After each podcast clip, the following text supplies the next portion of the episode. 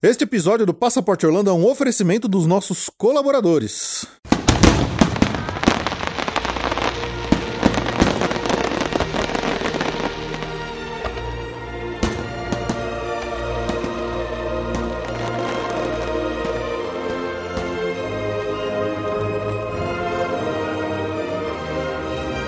Bem-vindo ao Passaporte Orlando.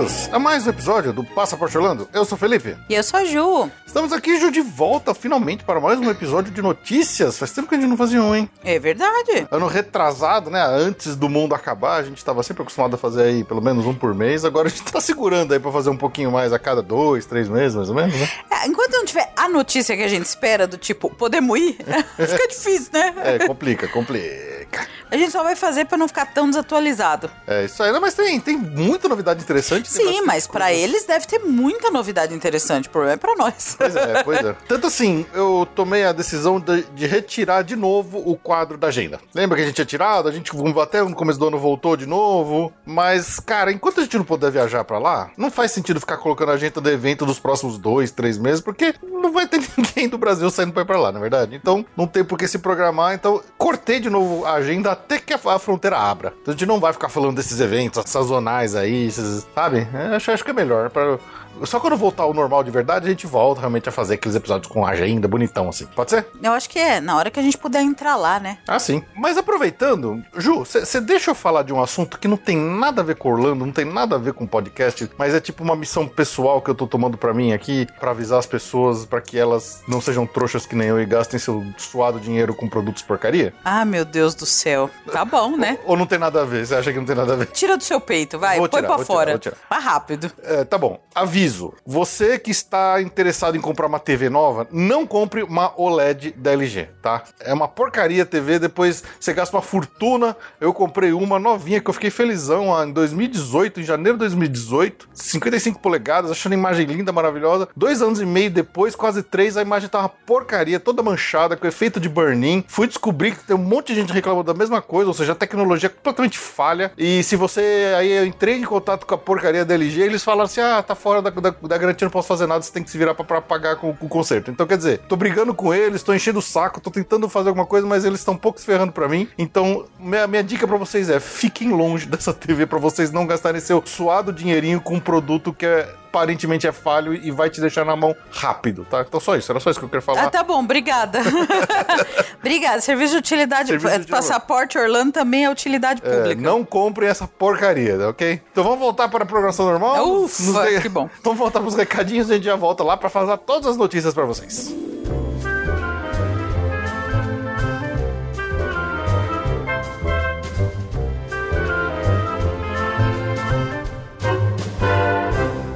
Como sempre, lembrar aí, quem quiser entrar em contato, mandar um e-mail, sugestão, dica, elogio, crítica, ou o que mais quiser compartilhar aqui com a gente, com os demais ouvintes do Passaporte Orlando, mande para podcast.passaporteorlando.com.br. É o nosso e-mail, também tem todas as nossas redes sociais, Instagram, Twitter, Facebook, estamos em todas. Quiser mandar mensagem direta, quiser mandar mensagem pela forma que for, da forma que for, a gente vai dar o jeito de responder vocês, beleza? Também tem a nossa iTunes, quem ouve a gente aí pelo Apple Podcast, se quiser entrar lá, deixar cinco estrelas estrelinhas e um recadinho, a gente vai ficar bem feliz. Hoje vamos ler aqui alguns dos recadinhos dos últimos que a gente recebeu, muito legais por sinal. Então é isso, os recados estão curtos hoje. Lembrando aí, pessoal, para todo mundo se cuidar, né? as coisas da pandemia ainda estão muito complicadas. Aqui. Aqui no Brasil, especificamente, né? É, a gente acompanhando as notícias nos Estados Unidos, a gente fica até com, com, com raiva de como eles estão muito mais eficientes lá do que a gente. Mas a culpa não é deles por serem mais eficientes que nós, a culpa é nossa por estarmos sendo ineficientes. Então, por favor, todos, cuidem-se, fiquem em casa o máximo que vocês puderem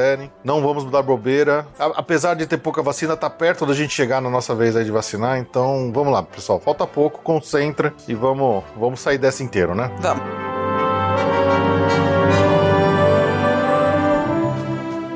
Então vamos lá para os e-mails? Recebemos aqui alguns e-mails, Joe. Nossa! Pois é. Temos o primeiro e-mail aqui que é da Thaís Del Papa, nossa grande amiga nerd aí, rainha das nerdices. Ela escreveu o seguinte: Via Mundo Travel é top. Queridos Feijo, tudo bem com vocês? Só passando mesmo para agradecer o ótimo atendimento que vocês sempre me deram nas viagens que fechamos juntos. Dessa vez, um agradecimento muito especial ainda, porque estamos passando por um momento muito complicado e nós, turistas leigos, estamos sem informações. Graças a Ju, estou com tudo super organizado e com recomendações, sugestões do que fazer em minha viagem pendente. Com certeza, se não fosse por ela, eu já teria tomado decisões irresponsáveis, perdendo meu tempo e meu dinheiro. É isso, parabéns pelo trabalho, compromisso, seriedade e parceria de sempre. Beijos, Thaís. Poxa, mas esse é um e-mail quase com, assim, né? Parece que eu. Pô, Thaís, parece que eu paguei a Thaís. Mas. Foi, foi de livre e espontânea Olha, vontade, a gente hein? tá tentando acertar, isso eu garanto.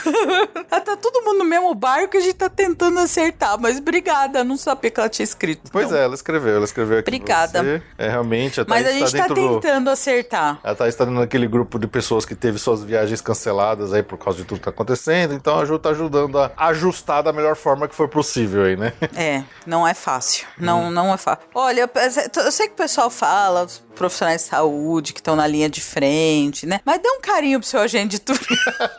olha, tá vendo? A Thaís, você, você viu, a Thaís foi uma fofa. Porque, olha, todo mundo tem que. Vamos cuidar, né? De quem tá ali batalhando. Mas, olha, um agente de viagem merece um carinho, viu? Lembre seu agente de viagem na Páscoa. Dá um ovinho de chocolate. Dá um. Dá, manda, manda uma energia positiva que já tá. Vocês não têm ideia. É, a Ju tá sofrendo aqui pra Vocês ajustar tudo, viu? Ideia. Aí quando você aparece, vai sair do buraco, aí piora. É inacreditável. É, mas obrigado pelo carinho. Obrigada, Thaís. obrigada mesmo, Thaís. E também temos dois recadinhos que mandaram pra gente lá no iTunes, lá no Apple Podcasts. O Songer Medeiros escreveu o seguinte: Demais, cinco estrelinhas. Sem dúvida, a edição é profissional, existe espaço para discordância dos assuntos, tudo com bom humor. O Felipe tem um conhecimento monstruoso da Disney sem morar nos Estados Unidos. Ajuda uma sinceridade que nos faz ver as coisas de uma outra perspectiva. Obrigado a vocês. Aprendi por que a Haunted Mansion é tão legal e eu não sabia por fazer o Expedition Everest ser muito mais do que uma montanha russa. vale a pena ouvir, pois é uma mistura de conhecimento, diversão, aprendizado e desafio de conhecimento. Ah, que legal. Abraço Songer do Rio Grande do Sul. Poxa, muito legal, muito, muito obrigado. Songer, muito obrigado. E o segundo aqui, o BSV Marlon. São impressionantes. Conteúdo bem selecionado, não repetitivo, bem humorado, multipodquístico. Entre parênteses, ele escreveu assim: inventei para dizer que eles entrevistam pessoas de outros podcasts sensacionais. E ainda nos surpreendem nos episódios extras. Ouça sem medo de spoiler de atrações que você não conhece, porque tudo é contado com uma magia muito gostosa de sentir. Muito trabalho de pré-produção e uma edição brilhante. Oh, muito obrigado, Marlon. Nossa, que legal. É, excelentes recados, excelentes recados. Muito obrigado a todos pelas mensagens. Numa época tão chata né? Que na gente, na verdade. Porque, óbvio, a gente só vai pra uma vez por ano, né? né? Às vezes até nem vai, mas assim, só da gente ter gente indo, sabendo o que tá acontecendo, a gente fica animado. E a gente tá numa fase, assim, que não tá dando pra ir, né? É. Mas, assim, é legal saber que a magia tá aí, que as pessoas ainda estão gostando de ouvir a gente falar disso. Às vezes dá até uma tristeza, né? De falar assim, ai, vamos falar de Disney e tá, mas pois é. parece tão longe. Mas acho que tá mais perto do que já esteve, então. Uhum. É, eu até eu, eu tava no queima-pauta aqui com a Ju, né? A gente tava conversando antes de começar a gravar esse episódio. Eu, eu confessei para ela o, o, quanto eu estava com dificuldades de planejar os próximos episódios. É, apesar de eu ter uma lista de temas aí sugeridos, de coisas que eu gostaria de fazer, mas eu tô. Tá difícil às vezes de pensar, putz, o que, que a gente vai gravar hoje, qual vai ser o próximo episódio e tal. Assim, né? Rola uma. Por, por tudo, tudo que a gente tá passando, além de todo o problema da pandemia, sabe? Eu tenho trabalhado pra caramba também, coisa que tá cansando um pouco. Então é, é bom ter esse tipo de retorno que é o que ajuda a gente, né? A, a, a manter a, o foco e com a vontade de continuar o é, trabalho. É, não, é muito legal. Dá mó, dá mó gás. Dá um gás, dá, dá um mó gás. gás obrigado, mensagens. Pessoal. Muito obrigado Obrigadão. de verdade.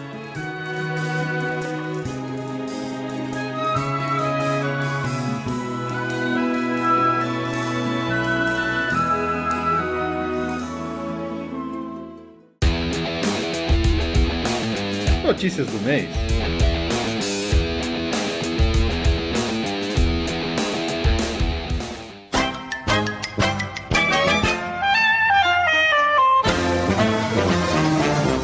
Pra Disney? Vamos lá pra. Vamos lá pra. Vamos! Yes! Vamos para as Já! Tô pegando a mala. Não, dane-se a mala. Eu compro pra lá. Ah, não, tá 6 dólares. 6 reais o dólar. Não, não compro, não. Desse jeito a gente vai pegar avião com o saco do Walmart. Puta, é verdade. Esquece mala. Saco do Walmart. Sacolinhas, só sacolinha Sacolinha do. Walmart. Bom, vamos lá para as notícias então. Tem bastante coisa interessante que aconteceu aí nos últimos meses, aí, dos últimos dois meses pra gente falar. Ainda falando de um ambiente aí de coronavírus, né? De, de pandemia, é, as coisas lá nos Estados Unidos estão bem melhores já, né, Ju? Que alegria. Que país maravilhoso. Pois é. A gente é. ama o país certo, vocês perceberam? A gente só não está no país certo. A gente só não mas mora a lá. gente ama o país certo.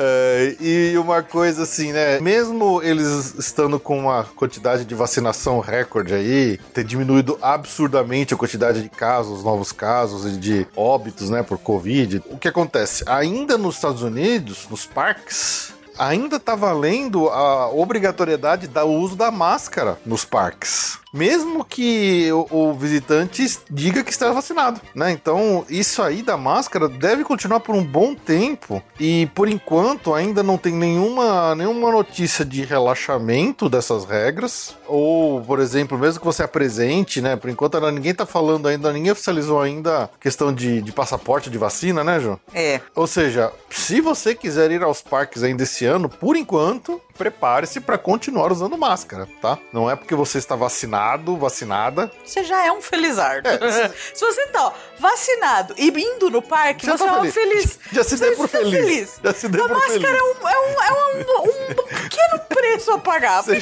Você tá feliz, amigo. Você já tomou vacina, você já tá dentro do parque, se dê por satisfeito. Nossa, Você já tá na frente de muita gente. muita gente. Mas é isso aí, então assim, não reclamem, não briguem com os cast members, né? Vocês ouviram que a gente conversou no- com a Flávia no último episódio lá, da mini relato dela lá. Então, se- sejam, sejam pessoas gentis, por favor, né? Não- Não briguem com os cast members, eles estão se matando lá pra fazer o trabalho deles de um jeito bem, bem complicado, bem complexo. Inclusive, teve até uma, uma nova política de uso de máscaras que a Disney publicou nos sites que ela é até um pouco mais restritiva do que vinha sendo adotado até então. Apesar dos relatos serem né, de pessoal que está visitando lá, frequentando os parques, dizer que não está sendo muito imposta essas novas regras, mas eles estão mais restritivos no sentido de que você só pode tirar a máscara quando você está sentado para comer, só quando você está efetivamente comendo, né? Não tem mais aquela de você sentou para comer, você tira a máscara e fica esperando a comida chegar. A regra oficial diz que é isso, você só pode tirar a máscara quando você estiver ativamente comendo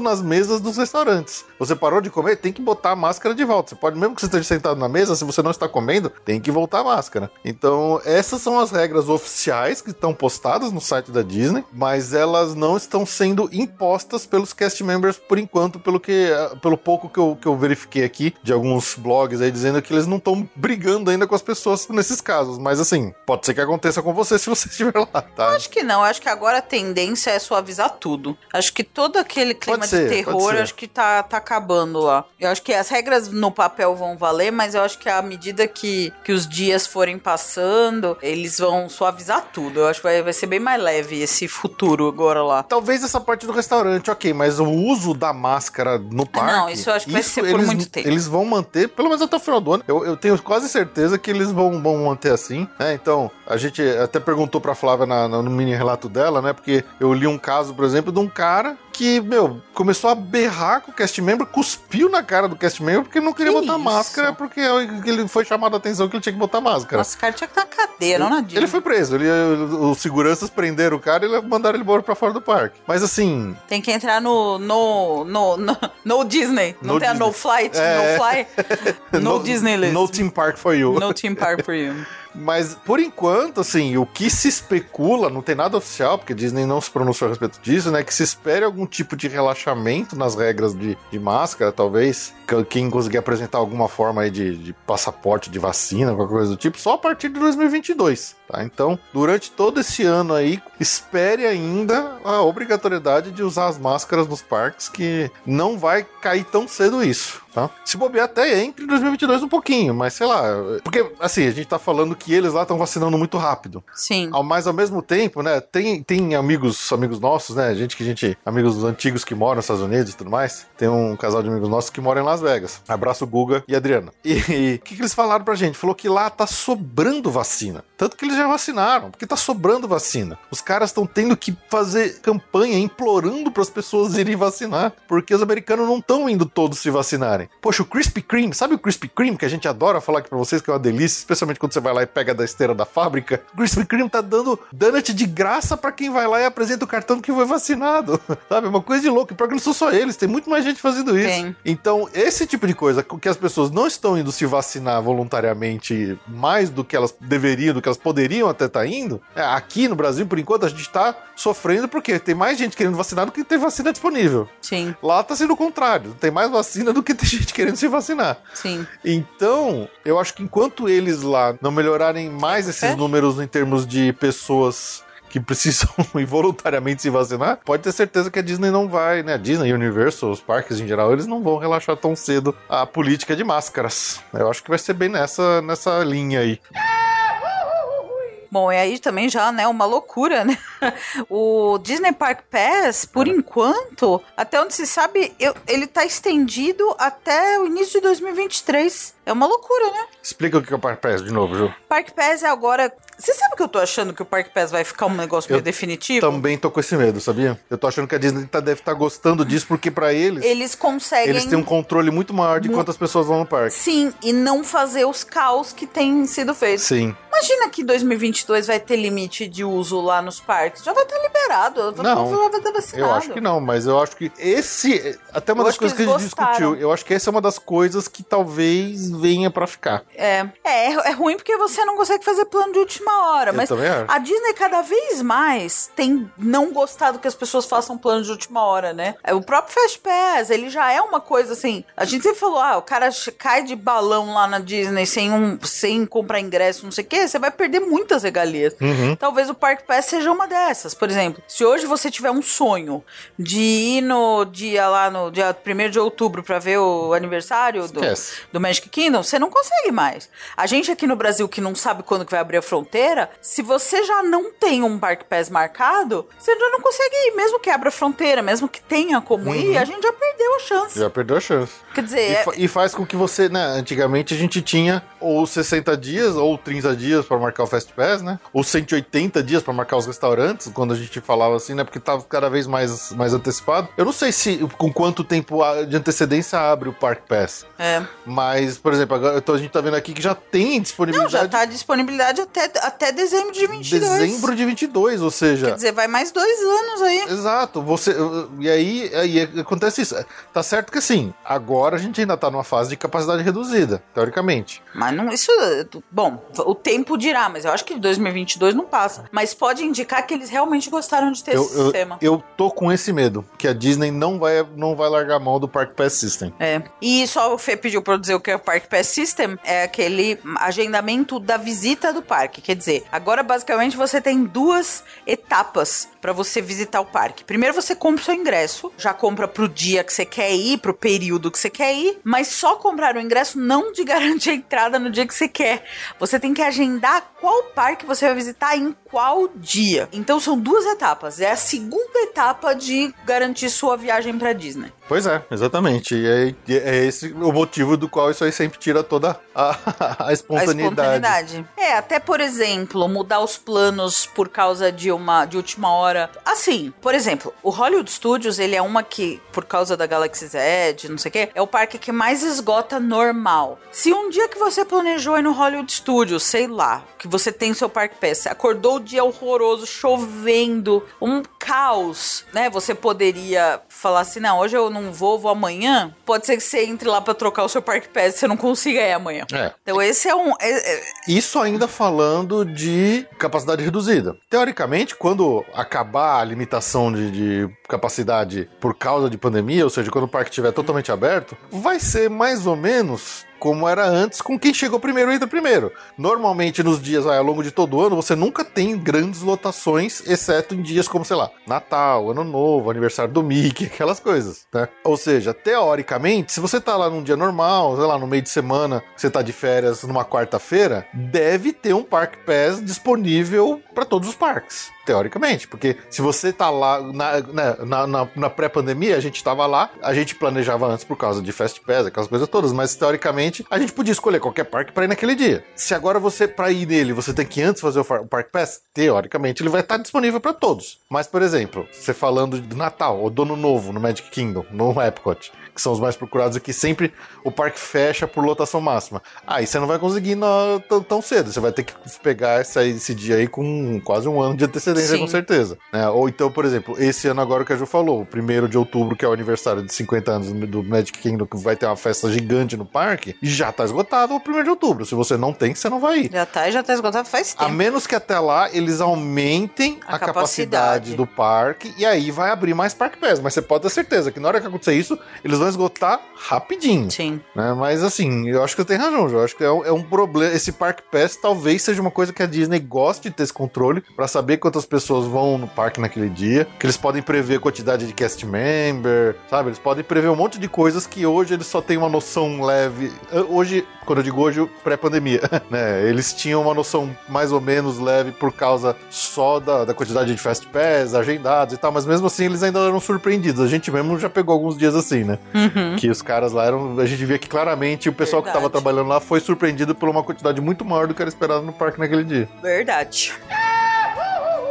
Bom, mais é, reflexos, né, do caos do fim do mundo. Por enquanto, uh, os dining plans ainda estão não, não disponíveis para 2022. Aqueles, aqueles pacotes que você, quando você pega, pega o hotel, você pode adquirir o, o dining plan e aí você ganha os créditos de alimentação. A gente já falou aqui mil vezes. Já tava, desde que começou a pandemia, eles estão suspensos e eles até agora estão suspensos para as vendas de 22. Já estamos, já estamos não porque eu não tô, mas a Disney já está vendendo é, hotel e ingresso Disney para 22. E não tá liberado o dining plan. Então, já tem hotel, já tem ingresso, mas dining plan não está sendo vendido. Sim. É basicamente essa a notícia. Pode ser que venha ser vendido? Pode. Eu acho que eles estão sendo cautelosos. Eu acho que eles estão trabalhando com a, o pior cenário possível para se tiver coisa boa, ela ser implantada à medida que eles forem vendo que é viável. Minha opinião da Ju, né? Não,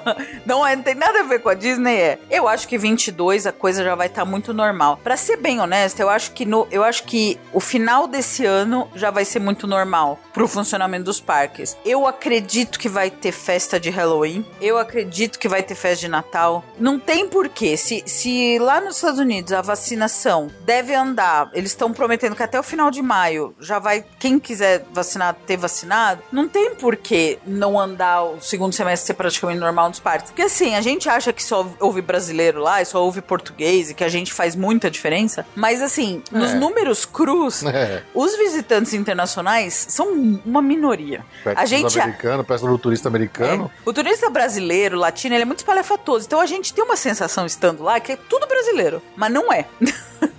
Verdade. Então, assim, é, o turista internacional, ele, é, ele é uma parte bem reduzida. Então, se eles conseguirem trazer os turistas americanos de volta, já dá para funcionar. Já. Eles não vão ficar chorando que a gente não tá lá, tá? Eu lamento, eu queria que eles estivessem chorando lágrimas. Cadê? Where the Brazilians? Mas né, não vão, tá? Até porque o brasileiro gasta muito menos do que o próprio americano, né? Ah, não. Você Opa! Você acha? Nos parques? Ah. No complexo? Não, aí pode ser que sim. Não, o brasileiro gasta muito no, no outlet. No outlet, no Walmart, porque lá. Imagina que o cara. É, tá certo. Quem faz pressão são os parques, é a própria. A Disney que manda na porra toda. É. Então quem faz pressão é a Disney. É que o brasileiro que vai lá gasta. Sim, mas o americano vai e fica no hotel de luxo. Fica no hotel de luxo três dias. O, america... o brasileiro fica 15 dias no hotel na International Drive. Sim, mas tá fora do complexo, não tá gastando dinheiro com a Disney. Sim, sim. Talvez a Disney não sinta tanta falta, mas o hotel da International Drive também tem funcionário Sim, e também claro. tem imposto. Mas em termos a de pressão política. Tem que girar. Não, a, mas é a que tá. pressão tá. política do, do hotelzinho na, na, na, International Drive é mil vezes menor que o da Disney. Numa, num global, você pode até estar tá falando, só que você tá falando de 200 hotéisinhos na International Drive, okay. no Lake Buena Vista e na Kissimmee. Então, assim, as, eles querem que a gente volte, mas uh, eles estão vendo, né? Eles, uh, uh, todo mundo sabe o que tá acontecendo. Então, assim, eles não vão chorar, eles querem qualquer coisa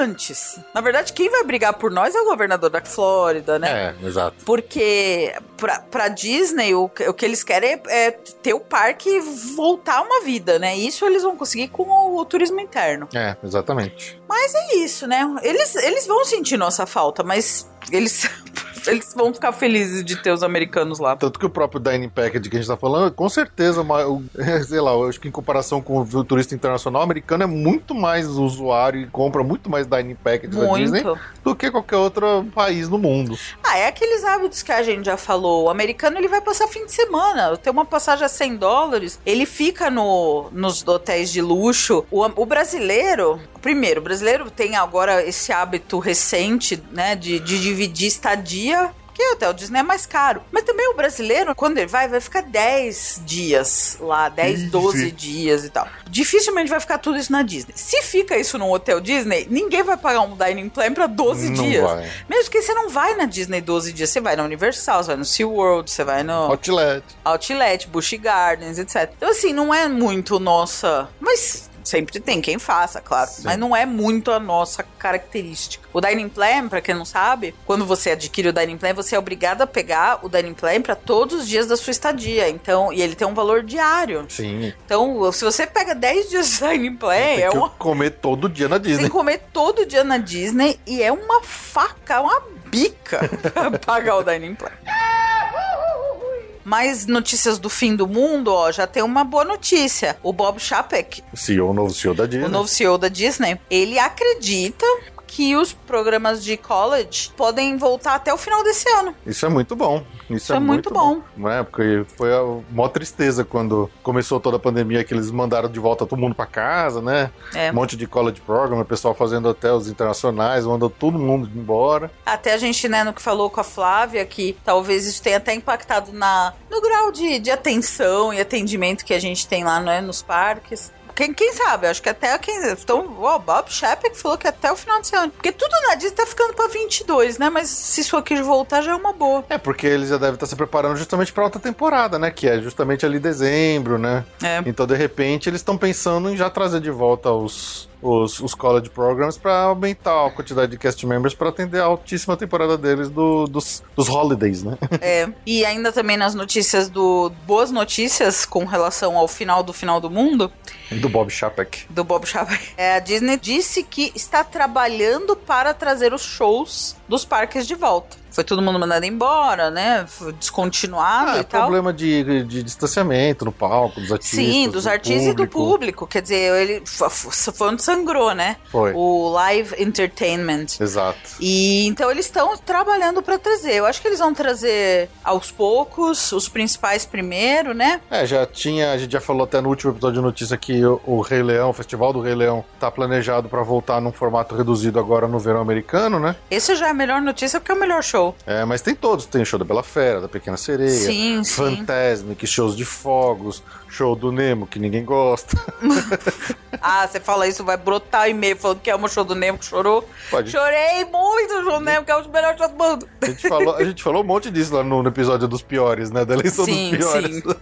Mas acho que assim, essa parte dos shows, né? Aquela parte ali da África, Burundinka, lá, aquela banda que ficava tocando ali. é, sabe, é- era uma coisa que dava alegria, né? Então, queremos, queremos tudo isso aí de volta. É, então, vamos lá. Boas notícias, ó, boas notícias. É, algumas Elas coisas estão melhorando já, algumas coisas estão melhorando.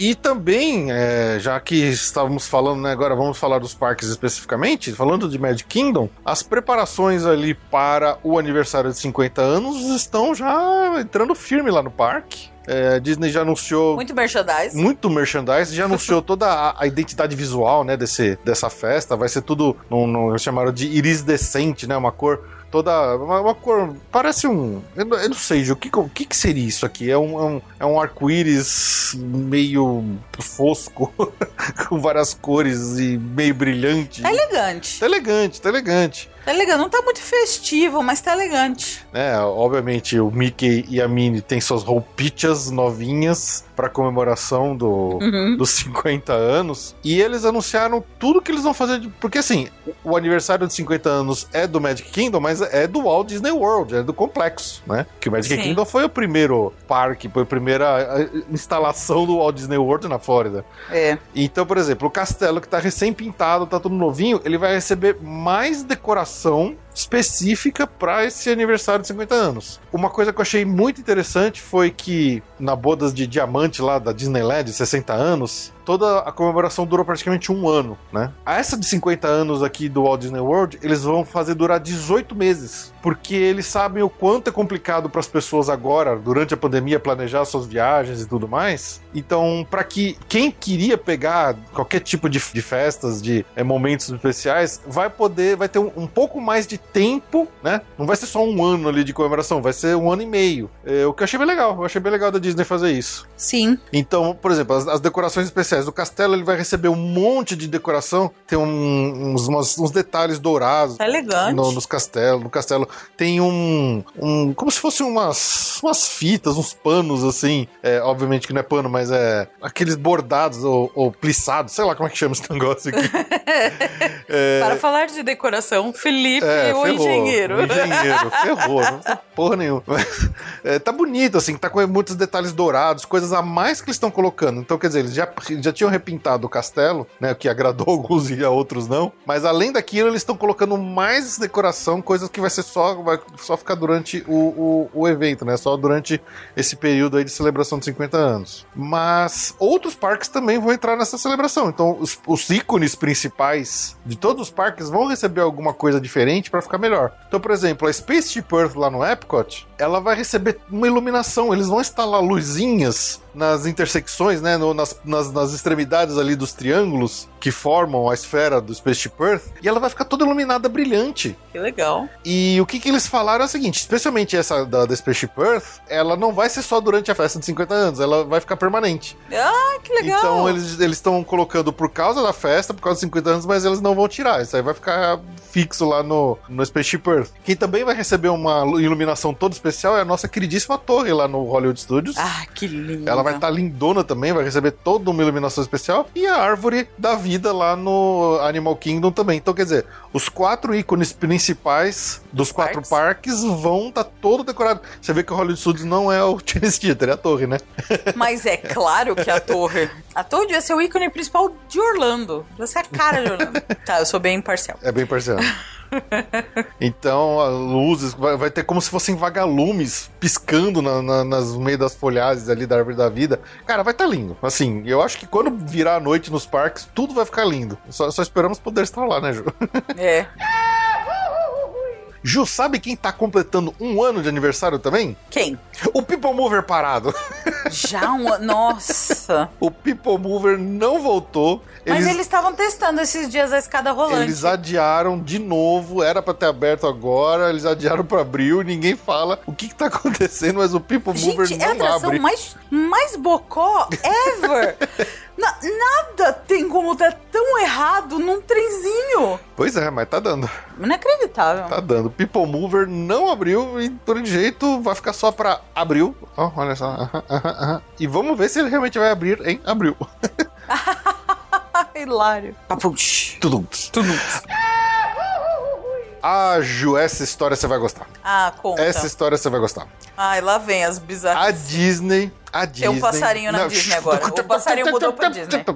A Disney ficou morrendo de inveja da Do Universal. passarinho. Tem a ver com passarinho? Tem a ver com passarinho. Não acredito que tem a ver com o passarinho. A Disney. É a melhor história da pandemia, é o passarinho da, da Jurassic Coast. o- A, a Disney ficou morrendo de inveja Life finds a way. do passarinho da montanha russa nova do Jurassic. Do, da Velocicoaster. Da Veloci, Jurassic Coaster. Da Jurassic Coaster. Não, é. Jurassic Coaster. Velocicoaster. Ah, é, eu falei errado então. Velocicoaster. E assim, o que aconteceu? O passarinho lá da, da Velocicoaster, eles conseguiram. Eles construíram um outro ninho pra ele num poste mais alto lá e ele se relocou. Aquele lá tem uma casa já. Ai, que alegria. tem uma casa, Gente, essa é a ele melhor notícia depois da vacina.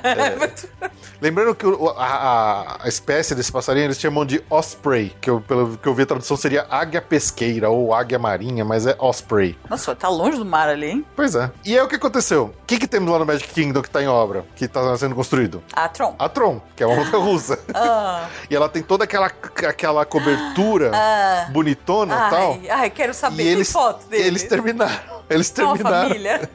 Eles terminaram já de, de montar toda a estrutura que vai por cima dos trilhos pra montar aqueles Oh, painéis brilhantes oh. e tudo mais. Conta. E aí, não é que apareceu outro Osprey pra fazer o ninho lá em cima. que lindo. Ai, que não é possível. Coisa mais linda. olha lá. Que ó, levando o galinho. É. Ai, que coisa mais fofa. Ai. O nosso sonho não é morar num parque temático? Qual é o problema deles quererem morar num parque temático? É, Ué, eu acho nada errado. Nada errado. Lindo, lindo. Ele levando o galinho. Pelo menos não é no aí, trilho. Isso aí é animatrônico. A Disney ficou com tanta inveja Ficou do, com inveja da, do Velocicoaster da da, Disney. Velocicoaster, Life Finds a Way, tem até logo. O- a, a Universal vender camiseta do- dos passarinhos do, do, da- do trilho e a Disney ficou com inveja A e pôs um Disney ficou com animatrônico. inveja e criou um animatrônico de, de passarinho certeza. pra ficar em Isso é cima um da drone. torre. Certeza, certeza absoluta. Certeza absoluta. Adorei. É, eu, eu achei engraçado lendo aqui esse texto aqui que o pessoal falou assim que é comum em construções de montanhas russas, né, nessas regiões onde tem esse passarinho, eles sempre ficam em volta esperando pra fazer ninho. É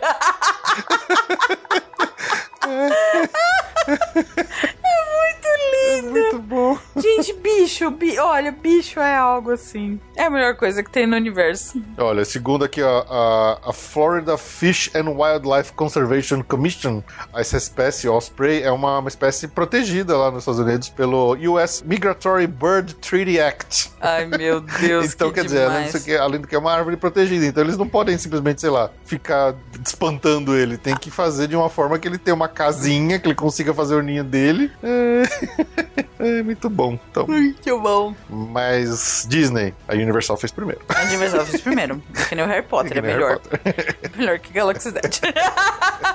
o passarinho da Universal já tem muitos fãs. Já tem muitos fãs. Agora veio da Disney fala, ah, tá bom. Pois É o segundo passarinho, ninguém liga tanto. Quem foi o segundo homem que pisou na lua? Foda-se. Sacanagem. Quem é o primeiro passarinho? É o da Universal. Coitado do Buzz Aldrin. Quem? Imagina, eu sei quem é, porque eu já fiquei tantas horas naquele Kennedy Space Center ouvindo contagem regressiva que eu até sei o nome dos caras. Sei.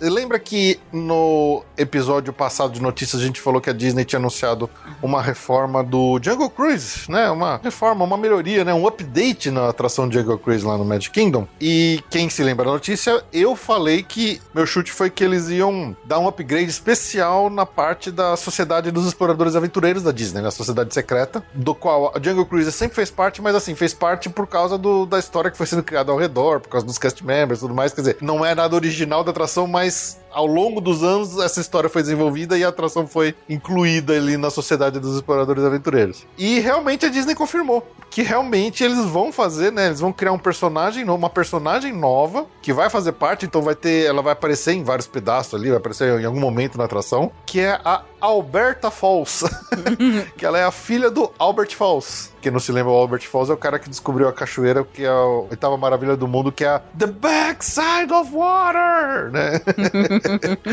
Qual que é o nome da cachoeira, João? Albert Falls. Schweitzer Falls.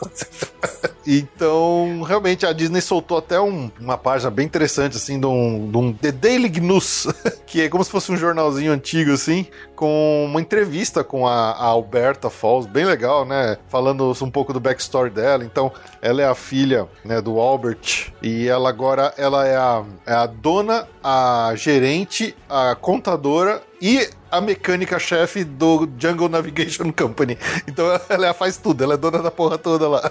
E realmente ela faz parte do. E aí aqui tá bem explícito aqui no texto, tudo, fala realmente da Sociedade dos Exploradores Aventureiros, do pai dela e tal. Então agora é, é- botaram de vez o Jungle Cruise, porque antes a ligação que a gente tinha era o nome, tinha lá o Skipper Canteen, que tinha lá o, o- o símbolo. Então agora oficialmente o Jungle Cruise realmente tá dentro aí da história da Sociedade de Exploradores Aventureiros da Disney, que eu tô achando bem legal. Quanto mais eles expandirem esse- essa mitologia, mais legal vai ser. Posso. Não, deixa. Ué, pode? Não, não, melhor não. Porque eu vou ser odiada. Por quê? Vai falar coisa ruim. Cativou, assim. Não te cativou porque você não foi atrás, você não, se Mas é que eu, interessou. tô- eu ouço tudo que você conta É, você com uma ouve, mas não empolgação, mas. atenção. Acho que eu presto atenção. Você ouve, mas você não liga a mínima. É, é, é bem. Tá vendo?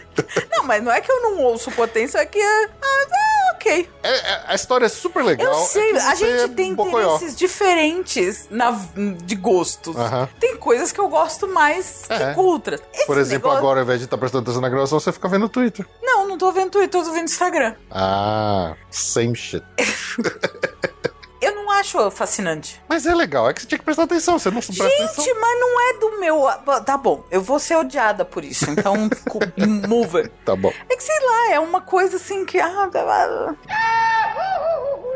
mudando de parque, vamos lá para o Epcot. Bom, a entrada do Epcot, acho que ela finalmente terminou toda a sua transformação, que começou lá atrás com a remoção dos, dos monólitos das tumbas, das catacumbas do, do Epcot. Depois de, de toda a remoção daquela, daquelas pedronas feias lá, que parecia aquele monte de túmulo, já foi aberta, né? A gente falou, acho que no último episódio a gente falou que eles abriram já a fonte nova, que fica bem na frente ali da Spaceship Earth. Então agora o que eles fizeram? Eles terminaram de instalar os jardins com as árvores, eles instalaram mastros de bandeiras e eles colocaram bandeiras dos pavilhões do Epcot, né? Com o mesmo design, os mesmos logos originais de vários pavilhões que tinha no, no Epcot. Alguns pavilhões que não existem mais, né? Por exemplo, a atração do Horizons, ela tinha um logo próprio, essa não tá lá, mas a que foi criada no local, eles criaram um novo logo e tal. E além disso, tem toda uma iluminação nova que foi instalada, então a própria fonte tem umas cores que ficam pulsando e tal. E quando você olha ali pelas laterais ali em volta da que, que circula toda aquela praça central, né, aquela esse jardim central, tem umas coberturas, eles colocaram uns, uns umas luzes ali também, uns LEDs é, que fazem toda a circunferência em volta ali. Esses LEDs também ficam coloridos, mudando de cor, tal, tudo acompanhando aquela cor que, que já tinha antigamente na, na Spaceship Earth quando ela ficava à noite. Então tá linda a entrada nova do Epcot, mas tá super legal e eu acho que eles finalmente terminaram essa parte. E pra coroar tudo isso, eles trocaram até o loop de música, João. O loop de música da entrada do, do Legal. Epcot foi, foi atualizado. E você está ouvindo agora, porque eu já peguei e você está eu não tô ouvindo. ouvindo nada. Essa é a mágica da edição. Ah, tá, tá. Então esquece. Eu tô ouvindo e é ótimo. Parece companhia do pagode, né? É, exatamente. Carreta, carreta furacão. Opa! Isso é legal. Aham, isso é muito legal. Muito. Então, assim, a, a parte da, da entrada ali do Epcot tá toda novíssima, no, no- novíssima. O que eu acho uma pena é o seguinte, né? Porque as pessoas chegam no parque de manhã, né? Só que eu acho que o, o, o chance dele agora tá à noite, tá na saída. Eu acho que é o que tá mais bonito, tá muito legal. É. Tá muito bonito mesmo a, a- a entrada nova do Epcot. Bem melhor do que aquelas tumbas malditas feias pra caramba que tinha lá. Mas é isso, o Epcot tá em obras lá, né? Aqueles já terminaram, já terminaram a demolição de todo o Innovations West lá. Então a construção do Moana, Journey of Waters e aquela fonte onde tem o Walt, tudo. Isso tá andando. As coisas estão rolando lá. O, o Walcott tá firme e forte lá dentro. Pelo menos na entrada já acabou a obra e tá tudo bonitão agora.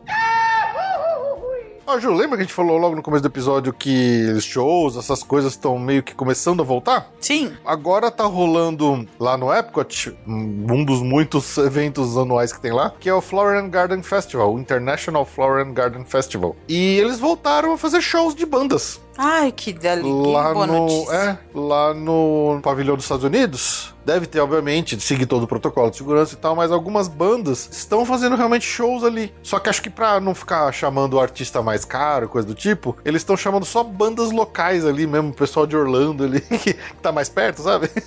pra fazer shows ali no coisa. Então, pelo menos tem uma, Ah, é luz do fim do é uma luz túnel. no fim do túnel, realmente. Já mostra uma, uma, uma evolução das coisas, né?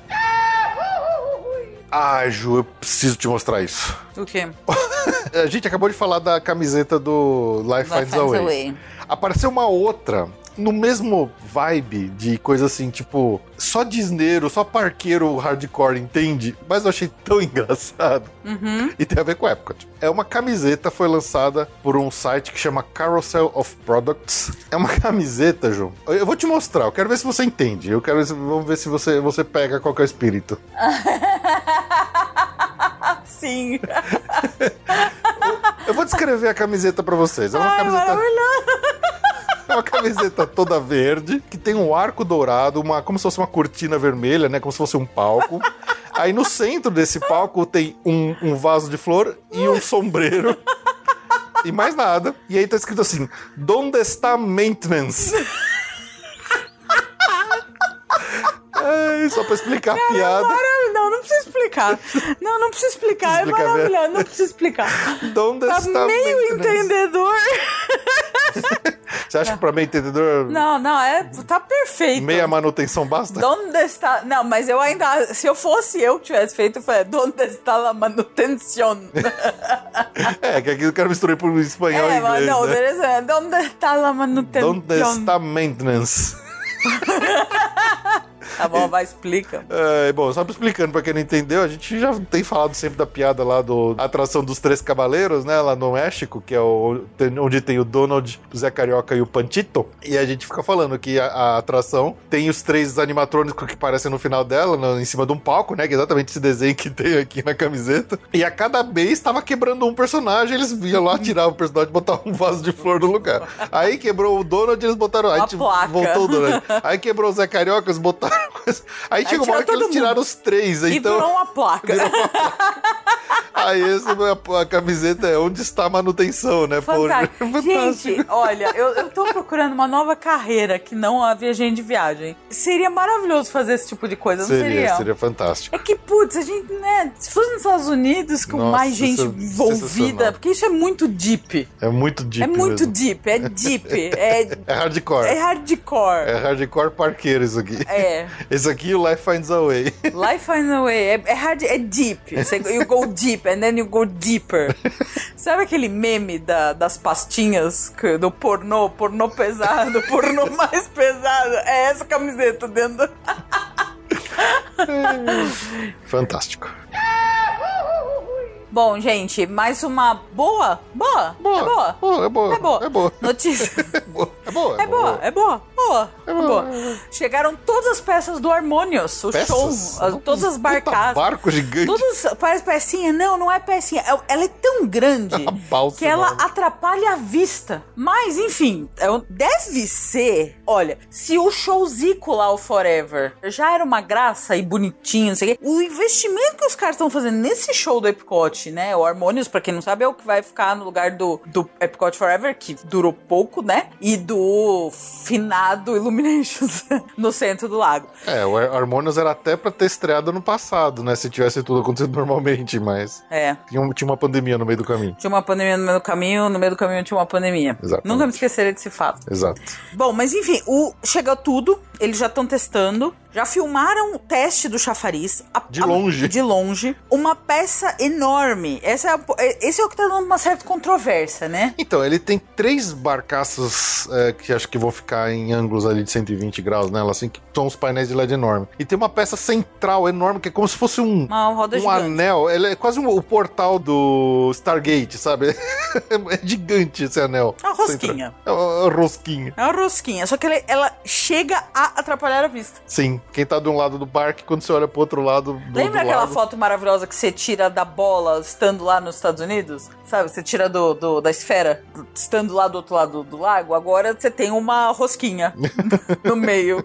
E assim, tá dando uma certa polêmica, né? Porque É. o visual do parque tá um pouquinho Eu, prejudicado. eu né? acho que tá, mas assim, isso aí Promete promete, ser ser um show maravilhoso. Deve ser espetacular. Mas ah, a coisa tá meio grande, assim, né? Tá um mas- pouco. Agora chegaram todos. Tá tudo, Tá lá, tudo lá. tá tudo instalado, Tá tudo sendo testado. tá tudo sendo testado. Vai, vai vir um show legal aí. pegaram teste de luz, já pegaram de longe, né? O parque fechado, teste de, de chafariz. Vamos ver, vamos ver o que que rola. Vai vir coisa boa por aí. Vai vir coisa boa, vai vir coisa boa. Vai vir coisa boa. Outra boa notícia. Olha, eu tô feliz hoje. Viu? Eu tô falando, tem, tem notícias boas hoje. A boa notícia é o Brasil.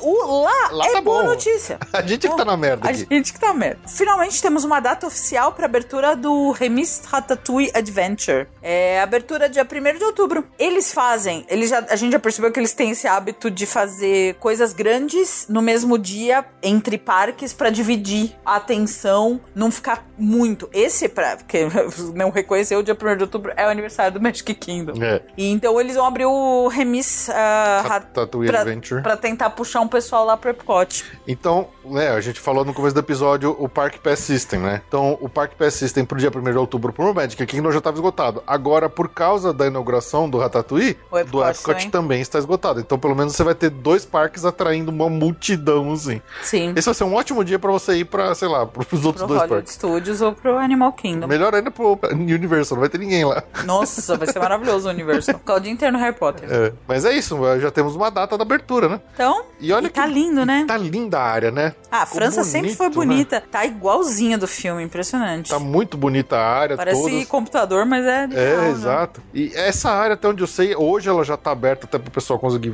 andar nela. Que legal. Mas, cara, eles fizeram um trabalho incrível, assim, não só na entrada do Ratatouille, mas ali, eles Ai, fizeram será uma pracinha, né? aquela? Eu adoro a música do Ratatouille. É uma das mais bonitinhas. Ah. Uma graça. É, acho que é uma das músicas mais fofas da Pixar.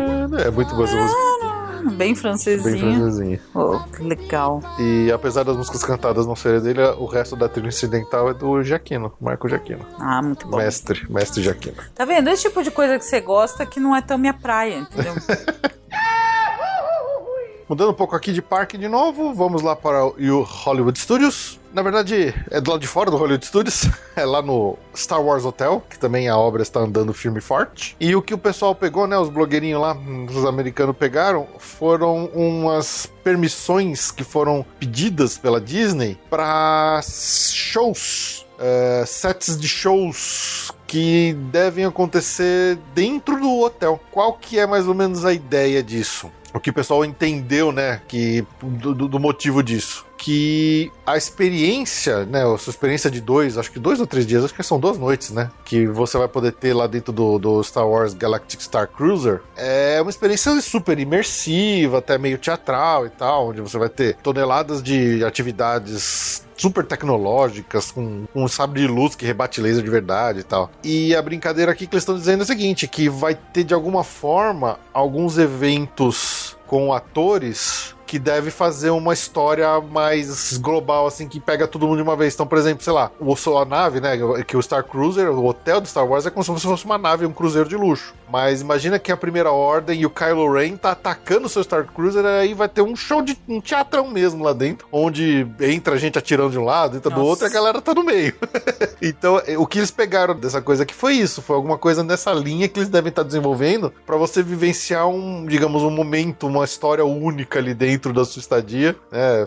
Toda ela por, por causa dos atores e tudo mais. Então, assim, é interessante. É uma ideia super interessante, né, Ju? Sim. Eu acho que é bem, bem legal isso aí. Vamos ver se vai rolar mesmo. Nossa. Porque esse, é- esse- esse é o tipo de coisa que é aquele sonho meio irreal que eu acho que a gente nunca vai conseguir fazer, porque vai ser tão caro. E com o nosso câmbio, puta, tem ideias da possibilidade real de algum dia eu ficar nesse hotel. Eu acho a possibilidade de conseguir uma reserva praticamente possível. Mas já, já é baixa, né? Mesmo tem dinheiro. Eu acho que vai ser muito difícil. Ô, Ju, sabe aquelas coisas que a gente já falou aqui do pessoal que às vezes tem aqueles sonhos malucos, super românticos e mágicos de casar na frente do castelo da Cinderela lá no Magic Kingdom, Uh, Sim, que custa caro pra caramba? sim. Eu descobri recentemente que existe uma forma bem mais legal de fazer isso que, obviamente, né, a gente já é casado e a gente não tem dinheiro pra fazer isso, mas se tivesse, era uma forma que eu ia te fazer propor pra gente fazer. Hum. Ao invés de casar do jeito tudo romântico, bonitinho, lá na frente do castelo, sabe onde que você pode casar dentro da Disney? Não. Na frente da Torre do Terror. Ah, você tá brincando comigo. Sim, eles fazem casamento na boca da Torre do Terror. Sabe a saída ali do, do gift shop? Meu Aquela Deus. área ali? Sim. Então, tem aquela área, os caras montam ali um palco, não sei o que, pra cima da área da cerimônia, você vê a torre toda iluminada pra ah, cima dela. meu Deus, mas é muito melhor. Cara, já pensou que legal? É muito. Quem que teve essa ideia? Ah, meu muito Deus. bom, né? Lindo. Olha, olha que legal as fotos. Nossa, maravilhoso. Casar com a Torre do Terror no fundo, cara. Nossa, esquece o castelo. Esquece o castelo. Que castelo, Que castelo. Putz, que as... Nossa, se arrependimento matasse. Bom, e ter dinheiro. E ter dinheiro. Que droga que eu não escolhi certos números da Mega Sena, né? É. Aliás, você de São Paulo que não foi buscar sua Mega Sena você- da virada, você vai perder 162 milhões de reais, tá? Trouxa. Só pra avisar, trouxa. Trouxa. Espero que não seja meu sogro, gente. meu... é, meu sogro, né? Meu sogro às vezes ela faz essas coisas. Você tá com medo de ser ele? Mato ele. Mas eu achei fantástica essa ideia de casar na verdade da Torre do Terror. Eu gostaria de fazer isso. Gostaria muito. Mais boas notícias de vida voltando Você ao só? normal. Ah, é muito alegre, Essa- muito feliz. eu Falei que hoje tava boa essas notícias. Boa. Olha, o problema é o Brasil. Porque, ó, o Disney All Star Movies vai abrir dia 22 de março. Finalmente. Finalmente, né? Já- Nossa, já, já adiaram, né? Já tava programado, foi adiado. Agora parece que vai. 22 de março. Aliás, já foi. 22 de março já foi. Já passou, já, já Já passou, já abriu! Uh! então já tá aberto. Dos três All-Star, acho que é o primeiro que É o abre. primeiro que é, é o melhor, né? É o mais novinho. Então, ótima notícia. Bom, e aí vai também. Ah, bom, aí já entra nas, não, nas notícias assim que, né, tem prós e contras e. Tudo indica mesmo que a Magic Band foi uma. uma, Uma experiência. uma experiência temporária. Depois de muitos gastos, muito investimento, muita gente comprou muita Magic Band e tal, tudo tá caminhando para que o, as experiências A de. Disney tá lentamente phasing out, né? Tá, Tá, é. descontinuando devagarinho ela. É, é, tudo vai pro celular. Disney Magic Mobile Service. Eu, eu tenho um certo receio de bateria, porque Também. a meu celular não aguenta um dia inteiro. É, o meu aguenta. É, ai, desculpa, você é melhor que o meu. Tipo assim, o Felipe, o Felipe é metido, assim.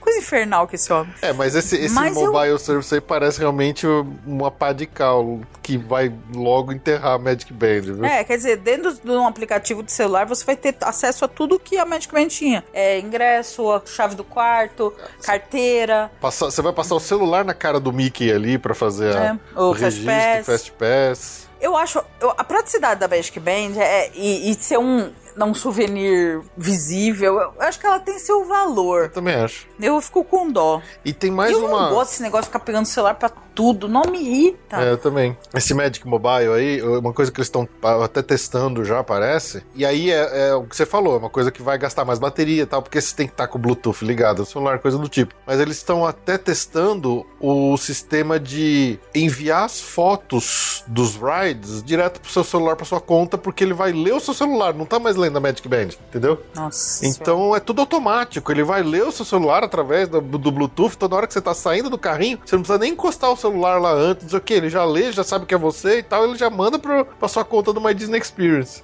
É, tem bônus, tem ônus. Eu sempre penso nos analógicos. Ainda tem gente analógica, sabe? Ainda tem. Tem. tem. Eu não sei se uma pessoa analógica viaja sem pessoas digitais. Hoje em dia eu acho que não. mãe. Hoje minha em mãe, dia eu acho que não mais. A minha mãe, eu vou falar da Maroca um pouco. É, a minha mãe, por exemplo, ela, o celular pra ela, ela, basicamente, ela tem o WhatsApp e ela liga. Só. E ela só vê o WhatsApp uma vez por dia. Ela não lembra do celular. Então, A assim, Maroquinha ela tem o horário dela que ela senta pra ler e responder todos os WhatsApps dela. E aí acabou. E acabou Aí dia. ela parte pra outra. De novo, só no dia seguinte. Só no dia seguinte. Então, isso... Você essa Perdeu- maroquinha do. Você perdeu a janela dela do WhatsApp do dia, você só vai falar com ela no dia Assim, seguinte. é óbvio que a Maroquinha nunca vai no parque sem eu pra fazer a vida dela. Ela também já decidiu que ela não- o negócio dela não é parque é Las Vegas, mas assim, num Mas ela também não chega em Las Vegas sem você. Ela também não chega em Las Vegas. Enfim, mas ela é muito analógica. E tem gente analógica no mundo, né? Então eu acho que, sei lá, eu, eu sei. Eu gosto da Magic Band. Eu gosto também, mas. Sei lá, a Magic Band só é usada, é o único parque que ela é usado nos Estados Unidos inteiro da Disney é em Orlando. É, no E custou Disney caro pra eles fazerem a Exato. Magic Band. Se tivesse sido uma coisa que realmente eles falaram assim, porra, garantia, funcionou, beleza, vamos lá, eles teriam explodido para outros parques, mas eles nunca botaram em outros parques. Eles tentaram criar outras formas e foram testando outras formas. O próprio Max Pass lá na É, Disneyland. o Max Pass é. O Max Pass é um roubo porque é pago, né? 20 Sim, mas, dólares. mas, por exemplo, o próprio o aplicativo do- da Disneyland, onde os Fast Pass ficam no aplicativo, ele fica com o próprio código de barra na tela, coisa do tipo. Então, assim, se, se tivesse funcionado, eles teriam botado a Magic Band para outros lugares, mas eles nunca fizeram isso. É. Então, me parece, assim, que esse aplicativo é a pá de. É, é- é a estaca final que tava faltando para começar realmente a matar e enterrar a Magic Band. É. E acho que eles estão descontinuando ela devagarinho e até que, sei lá. Acho que ela não dura mais dois anos a Magic Band. Eles falarem, chega, acabou, não vamos usar mais, acabou tudo. É. É a minha aposta. Dois anos e morreu a Magic Band. É. Infelizmente, concordo. Eles ainda devem ter usado esse tempo aí de pandemia, né? Com menos gente, com não sei o quê, para começar a fazer outros testes, implementar outros formatos de eh, controle de público, sei lá. eu- essa é a minha aposta. Que a Magic Band tá indo embora e não vai durar mais dois, três anos no máximo. É. Bom, no, no assunto tecnologia, uma notinha aqui.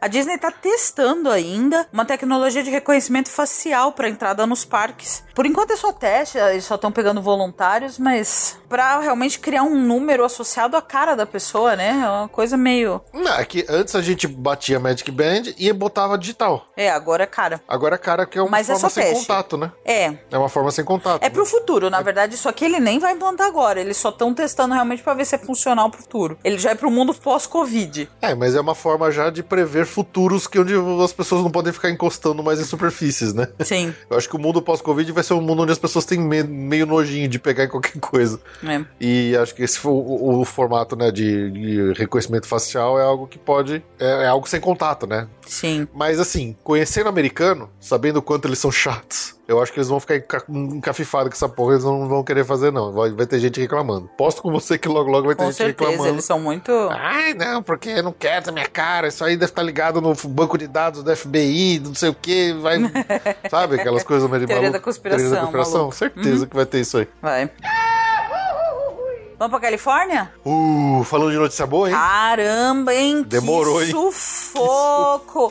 Califórnia, Disneyland, Disney California Adventure vão abrir dia 30 de abril. Uh, caramba! Micro Que- capacidade, acho que você vai cruzar, não vai cruzar com as pessoas no parque, 25% de capacidade. Não, é isso que aumentou, porque era pra ser. era o, o primeiro conjunto de regras que a Califórnia tinha soltado falava em 15% de Não, a capacidade. Califórnia realmente Né? foi extreme. Foi extremo. Foi extreme. Agora acho que eles, eles vão abrir realmente em, em, em 25. Gente, mas excelente notícia. Bem-vinda de volta a Disneyland. Na verdade, eles já estavam com um gostinho lá, Eles né? estavam com aquela parte aberta para uso de restaurantes e, Isso. e algumas lojas, né? Eles estavam vendendo um ingresso é, especial para um evento que chama. Touch of Disney. Um um- é, era um ingresso, né? A parte, hard ticket, pra, que chama Touch of Disney, para você entrar no California Adventure, E poder comprar comida. poder comprar comida e, e loja. Não tinha atração, não tinha nada aberto. Era, acho que custava 75 dólares, só que desses 75, acho que 50 era, é, era para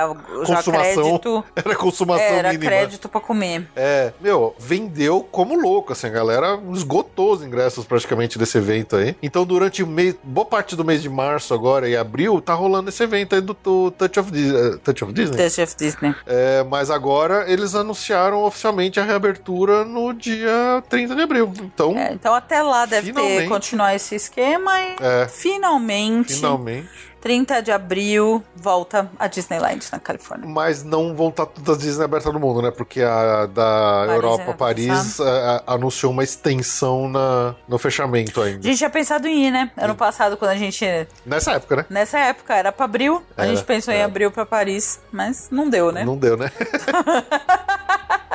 nem, nem perto. Nem perto, né? Not even close. É, anos de planos estraçalhados. Mas, cara, que bom saber que a Disneyland e a California Adventure vão reabrir, finalmente. É. Nossa, isso, isso, junto com todas as outras boas notícias que a gente já falou, dá aquela sensação de normalidade voltando. né? Nossa, é uma, uma alegria mesmo, né? Obviamente não aqui pra gente no Brasil por enquanto, né? Porque a gente Não, tá é. fudido aqui. Gente dos Estados Unidos, faz pressão aí pra deixar a gente entrar. A gente é limpinho, a gente faz exame, a gente faz teste. A gente toma banho, É. diferente dos, dos caras no BBB.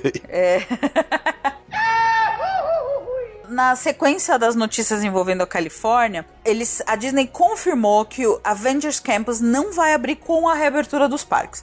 Porque lá em 2020, a Disney avisou que o Avengers Campus ia abrir em algum momento de 21. Mas agora eles de- ainda deve ser 21, só que eles deixaram claro que não vai ser junto com a abertura dos parques agora no dia 30. É, lembrando que os Então deve planos. ser mais pro verão, ou se bobear, se atrasar um pouco pra, pra, pra primavera. É, lembrando que os planos originais era pra que ela abrisse no verão de De ju- 2020. Aí já tinha ficado pra 21. Exato. Mas agora sim, deve ser 21, mas não vai abrir junto com os parques. Não. Então, aguardemos notícias de datas. É, o que eu sei é que assim, o pessoal que tá conseguindo olhar de longe, meio que de fora do parque e tal, já consegue ver até algumas imagens bem distantes ali do Avengers Campus de alguma forma, já dá pra ver o logo dos Vingadores, dá pra ver o Queen Jet no topo do prédio e tal. É, mas assim, o negócio tá bem avançado. Não sei se pro verão americano, mas talvez mais pra frente aí no ano. Mas deve abrir logo, deve abrir logo. Califórnia, lá na, no California Adventure, esperamos ver o Homem-Aranha animatrônico pulando por cima da cabeça das pessoas lá. Que acho que é o que tá todo mundo mais animado pra ver. e qual não foi a surpresa quando na véspera da gravação desse podcast aqui, desse episódio, não bastasse a notícia da reabertura da Disneyland, a Disney anunciou uma enorme expansão da Disneyland de um projeto gigantesco que eles estão chamando de Disneyland Forward. E soltaram uma arte conceitual super enigmática que não dá para entender direito se o que, que, é que eles estão fazendo aqui. E é um negócio super interessante e ao mesmo tempo enigmático. Porque qual que é a pegada, né? A gente sempre fala aqui o quanto a, a Disneyland tem problemas lá em Anaheim com a prefeitura, quando eles precisam fazer alguma expansão, coisa do tipo, eles brigam muito com a cidade, né? Eles não têm muito espaço e tal. Então, assim. Eles um... brigam muito com a cidade. É, eles brigam pra caramba com a cidade. Mas o que acontece? Eles têm uma área ali do lado onde era um estacionamento, não sei o quê, e, é, e é, parece que é onde essa área que eles mostraram aqui nessa arte conceitual. Dá até pra ver aqui na foto que é nas costas do Paradise Pier aqui do California Adventure, que ele pega o trecho da rua por onde passa o monotrilho. E é uma área bem grande, é uma área até bem grande se considerar quando você vê aqui perto dos outros dois parques. É uma área quase tão grande quanto o California Adventure. E a foto, assim, não dá pra entender se é alguma coisa tipo Disney Springs, porque parece que tem até uma atração de água, um rio, uns vulcões ali, e aí tem uma área de shopping.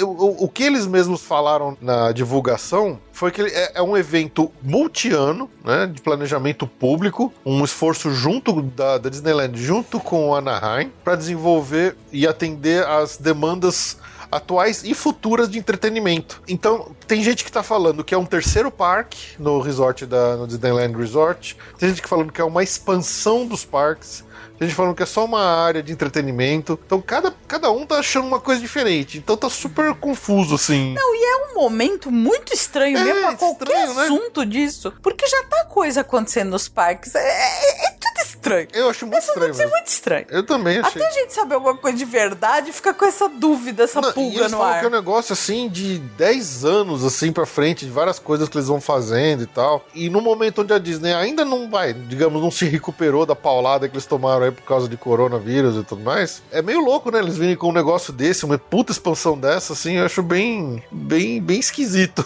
É. Mas eles anunciaram, eles anunciaram uma mega expansão ali do Disneyland Resort ali ao redor do hotel Disneyland e tal. Então é muito louco isso. É. Vamos ver o que vai acontecer.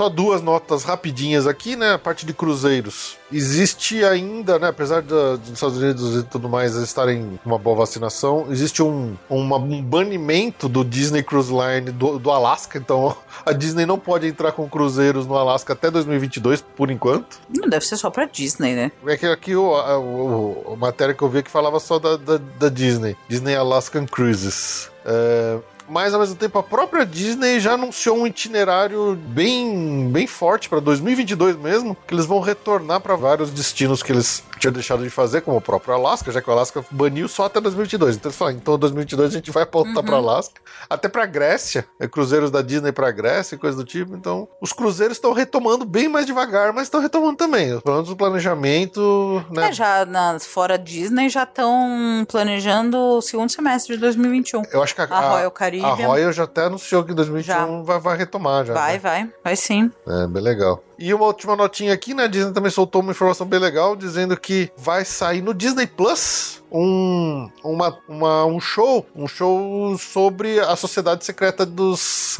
aventureiros exploradores. Quem sabe aí a Ju pode finalmente entender e começar a se empolgar um pouco mais com essa história, né? É. Mas eu acho legal, eu achei, achei bem interessante isso, tentar. porque é uma história mais obscura, mais difícil mesmo do pessoal que não, não pega muito essas coisas no parque entender. E acho que eles estavam precisando fazer uma coisa assim, extra parque, pra, pra ter mais gente. Não, por exemplo, uma animação, um filme, não sei o quê. E acho que o Disney Plus é o lugar certinho para isso, né? Então. Você gosta do conteúdo que a gente produz aqui no Passaporte Orlando e quer se tornar um colaborador e ajudar a gente aqui a manter o podcast seguindo firme e forte? Baixe o aplicativo do PicPay no seu celular, abra sua conta e assine um dos nossos planos para se tornar um colaborador do Passaporte Orlando e receber recompensas individuais e também ajudar a bater a meta das recompensas coletivas para termos um episódio extra por mês. Vamos lá pra Universal, Ju? Vambora. Univer- Universal, Universal tá cheio de notícia e elas estão felizes também, Ju, olha que legal. Caramba, gente. A gente vai sair A dessa. gente vai sair dessa. A gente vai viver. Sabe quem voltou, Ju? O passarinho. Não, maior do que o passarinho. Não sei. O Epic Universe. As obras voltaram. Não acredito. A, a Universal. A Epic Universe of Epcot. Isso. Ok. A Universal falou assim, gente, voltamos, tá de pé, vai rolar o parque, vai sair. Que caramba, que legal, hein? Pô, muito bom, hein? Depois da Against paralisada. all odds, né? Tá É, contra todas as exato. probabilidades. Depois da paralisada que eles deram aí, no meio da pandemia, tudo dizendo que eles não sabiam quando ia voltar, ou se ia voltar, a uh, Universal falou que voltou. Estão, as obras estão de volta, estão rolando. Obviamente que essa parada vai atrasar o parque, né? Então, se tinha uma expectativa para 2024, agora a expectativa é para 2025 somente. Né? Então vai tudo pular um ano para frente. Bom, a humanidade re- repetiu de ano, né? É igual na escola, né? A humanidade repetiu de ano com a pandemia. Então tudo Sim. pula um ano para frente. Tudo por um ano. É. Mais uma coisa que eu achei interessante, até uma análise que eu vi no YouTube dos caras fazendo, que é o seguinte: às vezes, esse um ano a mais que eles tiveram de tempo para desenvolver, para pensar melhor nas ideias, nos rides, nas propriedades, o que, que eles vão colocar lá, pode ter ajudado eles a, primeiro, escolher melhor o que eles vão colocar no parque, porque até hoje a gente só tem. A única confirmação que a gente tem é a respeito do Super Nintendo Land, né? Super Nintendo World. Nenhuma outra coisa mais oficial, apesar de todos os muitos rumores que tem aí das áreas que vai ter lá no parque, nenhuma delas é oficial. A única que é oficial é a da, da Nintendo. E, por exemplo, até pensar, todo mundo falava muito que ia ter uma área ali de Harry Potter, mas mais voltada para os animais fantásticos. Talvez fosse o tempo que eles falassem, cara, não deu muito certo animais fantásticos, não vamos voltar pro Harry Potter mesmo, sabe? Então pode ser que esse tempo a mais tenha sido benéfico para eles, ok, putz, saiu uma tecnologia diferente aqui que a gente pode implementar, vamos mudar esse sistema de ride aqui e tal. Então, eu achei interessante essa análise. Realmente, é, tenho acompanhado assim, o pessoal falando muito de várias tecnologias, várias patentes de rides que tem saído. Se fala muito de um, um sistema de ride com realidade aumentada, de um, como se fosse um voo de vassoura do Harry Potter, sabe? Com um carrinho demais. que ele é individual, de Deus você senta ouça. e tal. Deus- ah, diga amém. É. Amém. E então, assim, tem umas coisas muito interessantes que pode ter acontecido que vão fazer com que o Epic Universe, Universe seja melhor. né? Então, vamos ver, assim, tá na hora deles falarem pra gente logo o que, que eles estão planejando, o que, que eles estão projetando e tal, só pra gente ter uma ideia de que tipo de área temática vai ter lá, e que é o que eles estão mais enrolando pra fazer. Mas sei lá, só de saber que o parque vai voltar à obra, vai voltar a ser construído, eu já tô feliz. Feliz também. Bom, já que você adorou falar do passarinho, vamos falar da, da antiga casa dele, que é a Velocicoaster. Sim. Bom, os testes estão indo na pleno vapor, estão testando com boneco, estão testando com gente, estão testando três carrinhos simultâneos no trilho. Já limparam todos os, os tapumes e o que estava fechando em volta, então todo mundo que vai no parque agora consegue ver plenamente a decoração e a ambientação. Já tem até o portal de entrada com dois Raptor enormes assim, e tocha acesa e fumaça saindo. Já fizeram até a plaquinha de altura mínima requerida para entrar na atração, que é 51 polegadas, ou seja, 1,29m Altinho, centímetros. É, é altinho. né? Então, pra criançada mais baixinha, talvez não, não consiga ir. Aquelas áreas o que estavam bloqueadas, que eram pontes e passagens por onde o trilho passa em cima, já estão liberados, então as pessoas estão conseguindo passar por baixo dos trilhos já, né? Justamente naquelas áreas onde os trilhos fazem uns loops malucos ali por cima das pontes. Então já, já liberaram algumas passagens que antes estavam fechadas. Já tem vários eh, cartazes e várias placas ao redor da área ali do Jurassic Park. Bem legal, bonitona, com escrito Velocicoaster em macetona escrito Summer 2021, ou seja, Tá chegando. dizendo que vai abrir no verão de 2021. Tem gente apostando que deve ter muito em breve Os testes. os, soft o open. soft opening, porque realmente o negócio tá muito pronto já, né? Até pelo, pelo ritmo que o pessoal tem visto testes, assim, já ciclando três trens simultaneamente é, ao redor da, da- dos trilhos e tal. E, cara, você olha as fotos, tá bem bonita. A, monta a montanha Tá tá bonita. lindíssima. À noite, a iluminação dela tá incrível. O carro, ele tem uma iluminação toda azul, assim, e tal. Não, só- de dia tá bonita, de noite acho que ela fica melhor ainda, sabe? Mas, assim, o hype tá muito grande pra essa montanha-russa. Eu acho que ela vai ser incrível. Tudo que a gente tá vendo, assim, mostra que ela já tá praticamente pronta para abrir. Só falta eles terminarem os testes, né? Esperamos que não seja o, o problema que eles não tenham o mesmo problema que tiveram lá na Hagrid quando o estresse da, da inauguração foi grande demais e quase quebrou o negócio. É. É, então é bom, testa bastante, testa bastante aí pra ter certeza que vai rolar. Mas, cara, tá praticamente pronta e você pode ter certeza que vai ser um sucesso essa montanha russa aqui. Eu tô louco pra ir nela. Bom, tem as notícias ruins, João. Ah. Algumas ruins que não importam muito, outras ruins que importam mais ou menos, mas não deixam de ser notícias ruins. Algumas vítimas aí desses, desses últimos meses de coisas que aconteceram lá nos, nos parques da Universal. O primeiro foi o, o anúncio do fechamento do Day in the Park com o Barney, na área infantil, aquele dinossauro rosa bocoió lá, que tinha um showzinho lá na área do Kid Zone, né? Foi fechado, já arrancaram placa, já arrancaram tudo, então realmente não tem mais esse show. Quando isso aconteceu, tava até rolando um boato de que é porque a, Universal ia, ia fechar de, de vez a Kid Zone, aquele mesmo boato que a gente ouviu há muito tempo atrás, porque o Epic Universe estava parado, eles iam cancelar o Epic Universe, então eles iam fechar a Kid Zone pra instalar a Super Nintendo World lá, sabe?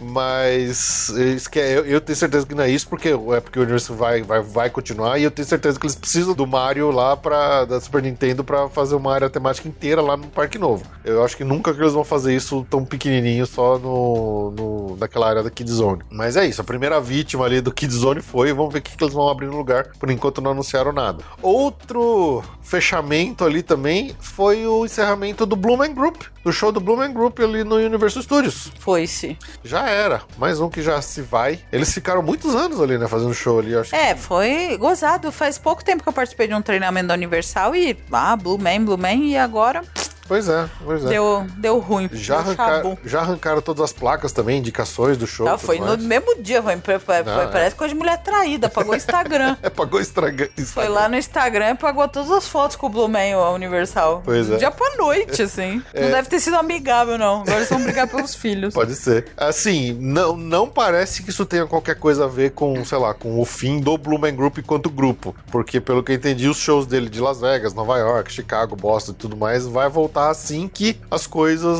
as da, da pandemia permitirem que eles voltem. Ou seja, não é que o grupo tá parando, por exemplo, como, sei lá, a gente falou que o próprio Circo de Soleil tava meio que enfrentando aí uma falência, né? Mas é isso, infelizmente o Blue Man Group não tem mais em Orlando. Acabou, já era. Sabe outra vítima, Ju? Outra coisa que morreu e não tem mais na Universal? Ah. Deepin Dots.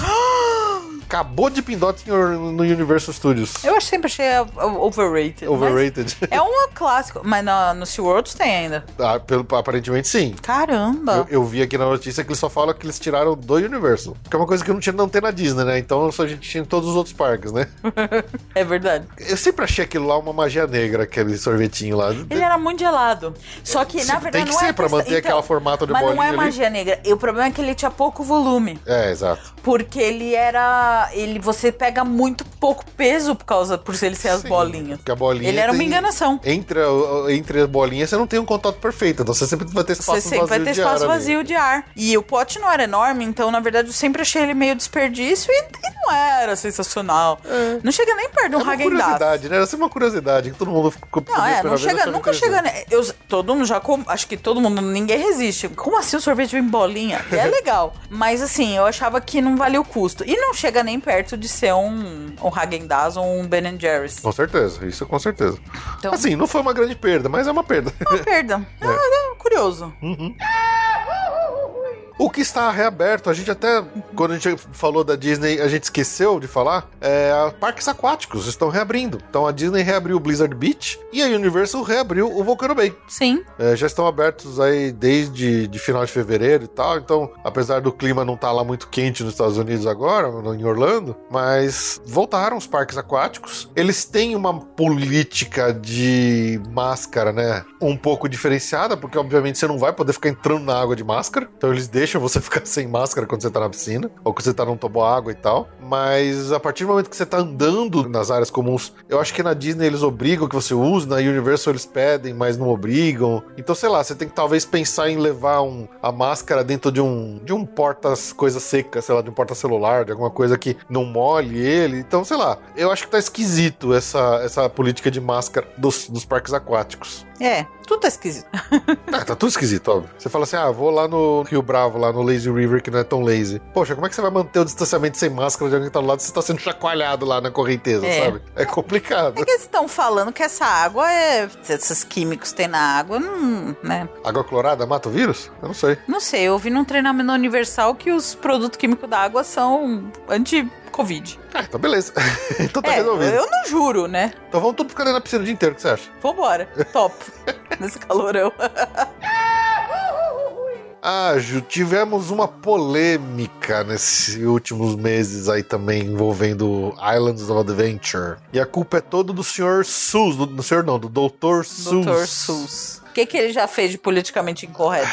Pois é, então, essa questão desse revisionismo histórico das coisas que foram escritas em outros tempos, né? Aham. Mas recentemente, né, chegaram à conclusão aí que algumas obras, alguns livros, algumas coisas que ele fez são consideradas bem racistas, assim, sabe? Como representação de culturas ah, de forma estereotipada. Antes até dos livros mais infantis, ele tinha alguns quadrinhos que ele produziu e tem alguns, assim, até meio pesados, assim, com as coisas bem racistas, bem pesadas, sabe? Uhum. E é, só que assim, ele sempre foi muito voltado, né? gente? Ele sempre foi muito associado a essa coisa mais infantil, literatura infantil, de poesia, de tudo mais, de jogos de palavras e tal. Mas alguns, dos- alguns livros dele, alguns poucos livros dele, foram considerados que tenha, tem coisas racistas ali naqueles livros. E essas obras foram retiradas de circulação. Tiraram das bibliotecas e das livrarias e tudo. Essas obras foram pararam de comercializar elas. Outras continuam sem problema, mas essas específicas foram, por exemplo, dois casos aqui bem clássicos. É uma que chama If I Ran the Zoo e a outra que chama And to Think That I Saw It on Mulberry Street. E qual que é o problema disso para Universal, para Islands of Adventure? Existem referências a estas duas obras dentro da área do Sus Landing lá no Islands of Adventure. É, não são as referências que estão no parque, não são as referências racistas que existem no livro.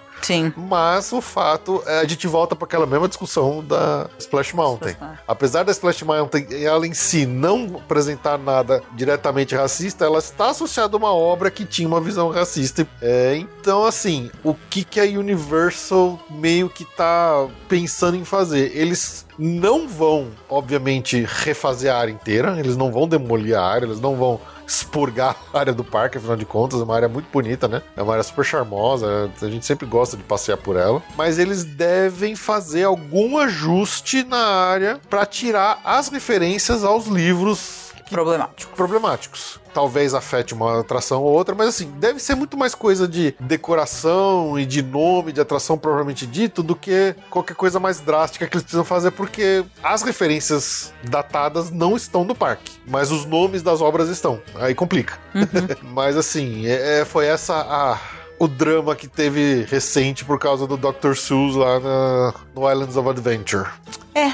Por enquanto nada mudou, mas pode ser que muito em breve alguma coisa mude. Então, assim, é só pra avisar que tá rolando esse papo aí, pra vocês entenderem de onde que veio as necessidades das mudanças no, da Sus Landing lá no Islands of Adventure. Quer voltar pras notícias boas, Gil? E parar de olhar pro Claro. celular? Claro. Você falou que você esperava que tivesse um Halloween decente esse ano já, né, nos Estados Unidos? Espero. A Universal já anunciou as datas do Halloween Horror Nights número 30 Epa! Uh! Falei? e anunciou já a primeira casa. Cara! Oh! Ops. Opa! Ei! Caramba! Isso é muito bom. que vai ser a casa do Beetlejuice. Achei bem legal a escolha.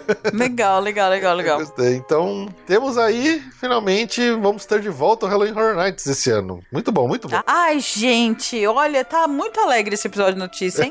É, não tem ainda notícia das outras casas, mas isso aí deve sair logo em breve, assim. Isso não importa, Isso importante é importa, ter. Isso não importa. Estamos esperando da Disney. Então, eu acho que vai ter. Eu acho que vai ter. A Disney ainda não falou. Eles, É, eu acho, eu acho que vai ter. Ah, Eu também acho, eu também acho. imagina? Outra novidade que tem lá no City Walk Lembra aquela loja da Universal Store que tinha lá? Lembro. Que era fora dos parques, que ela Sim. ficava realmente ali. Então, eles reformaram a loja e agora eles transformaram na Universal Legacy Store. É. Uma loja legado. Mas assim, ela continua tendo os produtos do parque, mas eles agora deram uma reforçada nos produtos de atrações de coisas antigas e eles encheram de decoração como se fosse um museuzão de tralhas das coisas das atrações antigas do parque. Então tem uma sessão toda como se fosse uma exposição de coisas que já estiveram no parque. Então, por exemplo, sei lá, tem ali aquela arma que os, os team members usavam dentro do, do, do barco do tubarão, pra tirar o tubarão, sabe? Uhum. Tem a roupa que os, que os team members usavam ali na atração da- do Back to the Future. Legal. Tem a- a- as mochilas de próton dos caça-fantasmas.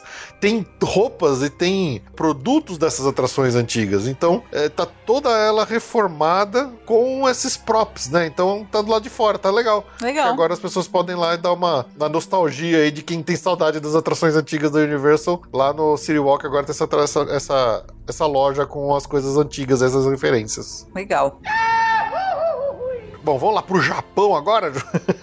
Nossa, vamos longe, hein? vamos, vamos longe agora. Por que, que, por que, que a gente vai pro Japão? Que abriu a Nintendo? Abriu a Nintendo finalmente! Nossa senhora, que novela! Super Nintendo World está finalmente entre nós. Quando a gente falou no último episódio, tava tudo meio que parado, esperando as coisas acontecerem e tal. Mas aí lá no Japão eles baixaram o decreto de emergência e aí fizeram uma- um soft opening antes para convidados. Então já tinha um monte de gente que já conheceu a área, já conheceu os rides, já conheceu as atrações. E agora, finalmente, dia 18 de março, abriu para o público geral. Então temos uma Super Nintendo World aberta no mundo, finalmente, Ju.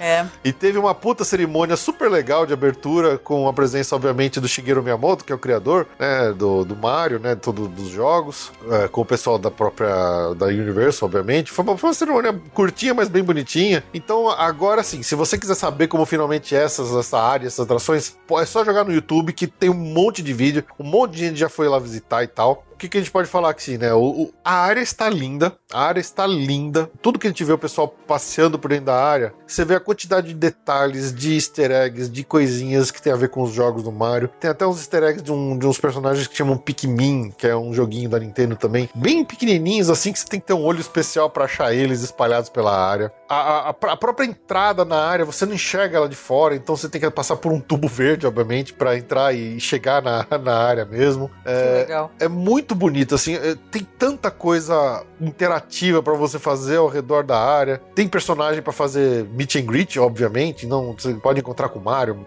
Luigi, Toad, Princesa Peach e tudo mais. A área tem três atrações, tá? É, tem uma primeira atração que chama Yoshi's Adventure, que é um slow ride, dark ride, mas meio, meio claro demais. Onde você senta no carrinho como se estivesse nas costas do Yoshi, né? Igual o Mario que anda nas costas do Yoshi. E pelo que eu vi no vídeo, ele é bem lento, tá? Ele é bem lento, ele anda bem devagarinho. Ele passa muito pelas áreas externas, pelas áreas altas ali da atração. Ele tem algumas áreas internas, assim, a decoração tá, putz, tá linda, tá igual os jogos e tal. Só que eu achei o, o, o slow Dark Ride muito slow, pelo que eu pude ver no vídeo. Até me incomodou de tão devagar que ele tava andando. Eu não sei se tava com algum problema, se era teste e tal, mas eu achei esquisito. Eu achei bem lentão. Mas só assim, o visual, o carrinho que tem o formato do Yoshi, assim, putz, é. Pra quem já jogou, vai ver isso aí, vai ficar louco, vai babar. tem a, a- a atração que acho que era a mais esperada por todo mundo, que é a do Koopas Challenge com do, do Mario Kart. E, gente, essa atração, putz, eu vi o vídeo, o cara entrando pela fila. A fila tá enorme, tá super detalhada. Tem, você passa por biblioteca, você passa por um hall de troféus. Troféus, tudo coisa a ver com o jogo e com o universo, obviamente. Tem os, os itens do Mario. Então, você passa pelas bandeiras de todos os personagens jogáveis, né? Que, que igual tem no jogo, quando você vai escolher o personagem, por exemplo. Você passa por uma área onde tem o, o Broadcast Room, que é como se tivesse uma van daquelas de transmissão de TV, que tem aquele personagem que fica em cima da nuvem, que é ele que tá filmando, como se estivesse filmando ali a, a corrida pra mostrar pra TV, pra transmitir. Tem a livraria do Bowser, tem um monte de livro com várias referências e nomes a coisas que você vê nos jogos, que você vê na própria atração ali. Cara, eles fizeram, eles capricharam tanto assim, tá, tá nível Harry Potter, tá nível Harry Potter pra cima se bobear, o nível de detalhe de uh, easter egg, de coisinhas que eles colocaram nessa atração, nessa fila dessa atração. Tá incrível, tá realmente incrível. Agora, a atração em si, ela é muito diferente do que eu esperava que ela fosse. E me enganou um pouquinho. E assim, é engraçado que quando a gente fala de realidade aumentada, é muito difícil de você filmar o que tá acontecendo na atração. E então muita gente que viu o vídeo só no YouTube do que outras pessoas fizeram começaram a reclamar achando que a atração era uma porcaria. Mas, cara, não tem como você avaliar isso se você não tá lá. É a mesma coisa que você falar de uma atração em realidade virtual, que você põe o capacete. Não tem como você ver um vídeo e achar que você tá entendendo o que tá acontecendo, porque não é. Aquilo depende muito das sensações, do movimento que você tá tendo e tal. E como é que tá funcionando o embarque nessa atração? Você usa. Você tem uma primeiro, um primeiro briefing room, né? Uma primeira sala, onde eles te ensinam a colocar o bonezinho do Mario. Você só coloca o bonezinho dele, ele tem umas travas, tá? Uns ajustes na cabeça, é tudo de plástico, que é onde você vai encaixar o óculos de realidade virtual. Quem lembra de quando eu falei lá da minha experiência lá na Kraken com a realidade virtual? O quanto foi lento, o quanto foi moroso a montagem da fila, a montagem do, do da atração, que você só depois que você sentava no carrinho que você colocava o óculos de realidade virtual e tinha um monte de ajuste para fazer. Isso era um saco, porque deixava muito lenta o processo todo de entrar na atração e sair dela. Daqui eles fizeram uma coisa em duas etapas, onde você não vai fazer tudo quando você estiver no carrinho. Você vai fazer todo o ajuste fora dele, numa primeira sala, no primeiro pré-show, que passa na TV, a explicação de tudo, como é que você coloca o, o na cabeça, ajusta atrás, ajusta na frente e tal. E aí quando você senta no carrinho, o próprio carrinho que tem a parte do óculos. Então você só esse, esse, esse óculos da realidade virtual, que ele é, ele é grandão, ele, ele, ele vem quase na sua cara inteira, mas ele é transparente. Você só encaixa ele no bonezinho que tá na sua cabeça. Então é um processo muito mais rápido. O embarque no carro, né? São quatro pessoas que embarcam, cada um tem seu volante. Nesse volante tem dois botões que atiram os, os cascos da cor, da sua cor, para onde você tá olhando, né? Então mistura a realidade virtual, é, dessa realidade aumentada, né? Com os cenários reais. Só que o que, que eu achei? Que seria uma coisa mais parecida com o Test Track onde teria pelo menos algum momento de alta velocidade dos carrinhos. Mas não tem. Ele mexe, ele anda super devagar. Só que existe alguns momentos que mistura a, o cenário real com algumas telas com a realidade aumentada que você tá vendo no seu óculos. Então você vai vendo assim, o seu carrinho tá tirando os, os cascos ali nas coisas que estão aparecendo e são sempre dois carros que saem paralelamente, os dois competindo. Então os pontos são sendo feitos conforme cada carro vai atirando ali no, no, nos objetos que tá vendo. Então assim, quando eu vi, a primeira coisa que eu falei assim, cara, achei muito muito lento. Por ser Mario Kart, eu esperava mais velocidade. O que eu achei esquisito não ter. Mas acho que para acontecer tudo, para você conseguir enxergar todos aqueles cenários, né? Porque tem todos os cenários que quem já jogou Mario Kart vê. Então, tem até o Rainbow Road lá em algum momento, que é um dos, dos cenários mais odiados por quem já jogou Mario Kart. Mas assim, me pareceu incrível a forma como eles implementaram a realidade aumentada no cenário real, onde você tem realmente um carro que está se mexendo. De novo, como ver um vídeo no YouTube é muito difícil difícil de avaliar esse tipo de coisa. Acho que isso é o tipo de coisa que só tendo mesmo uma experiência pessoal e própria você consegue saber direito se é bom ou se não é. Mas me pareceu uma atração muito interessante e mais ainda, se é uma tecnologia que realmente está funcionando, me pareceu uma possibilidade futura para fazer outras coisas muito incrível. Assim, realmente, eu acho que eles conseguiram fazer a melhoria que a Kraken naquela época não tinha, que eu achava o, o maior, o maior desafio, né, era, era fazer com que esse processo de entrada e saída do carro fosse mais rápido, e eles conseguiram implementar de uma forma que parece muito mais eficiente. Então, assim, parabéns para Universal, parabéns para Nintendo, parabéns para os japoneses todos que projetaram e inventaram essas maluquices aí, porque, poxa, tá bem, bem legal. E além dessa, tem uma terceira atração que chama Bowser Jr. Shadow Showdown, que também é uma atração super interativa, onde você é filmado de trás para frente, é, num, tem uma telona assim onde aparece o, o, Bowser Jr. e a sua sombra que aparece na tela, você se mexe com ela para uh, para rebater bomba, para rebater umas coisas assim, para lutar com o chefe e tal. Eu achei bem interessante. Fora isso, as atividades interativas, né? Tem o 4 Key Challenge, minigames.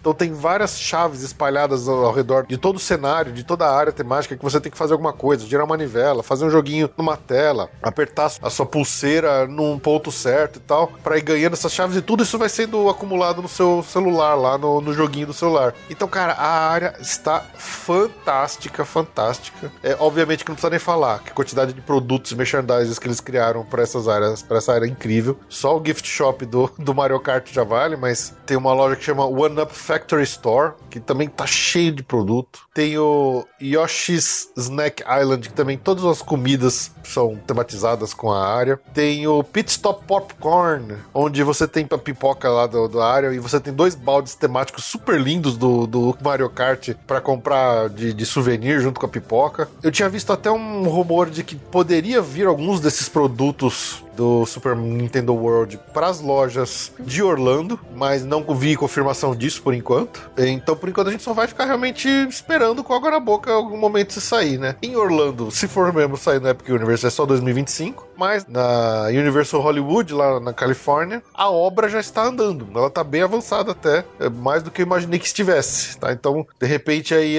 o local mais próximo para nós brasileiros irmos visitar uma Super Nintendo Land vai ser lá no parque de Los Angeles, né? Então, é isso. Super Nintendo está aberta e parece incrível e eu estou babando louco pra querendo ir. E a Ju não tem a menor ideia do que tá acontecendo porque ela ficou lendo do o tempo todo. Você tá 14 horas falando do Nintendo World. É porque merece. Chega.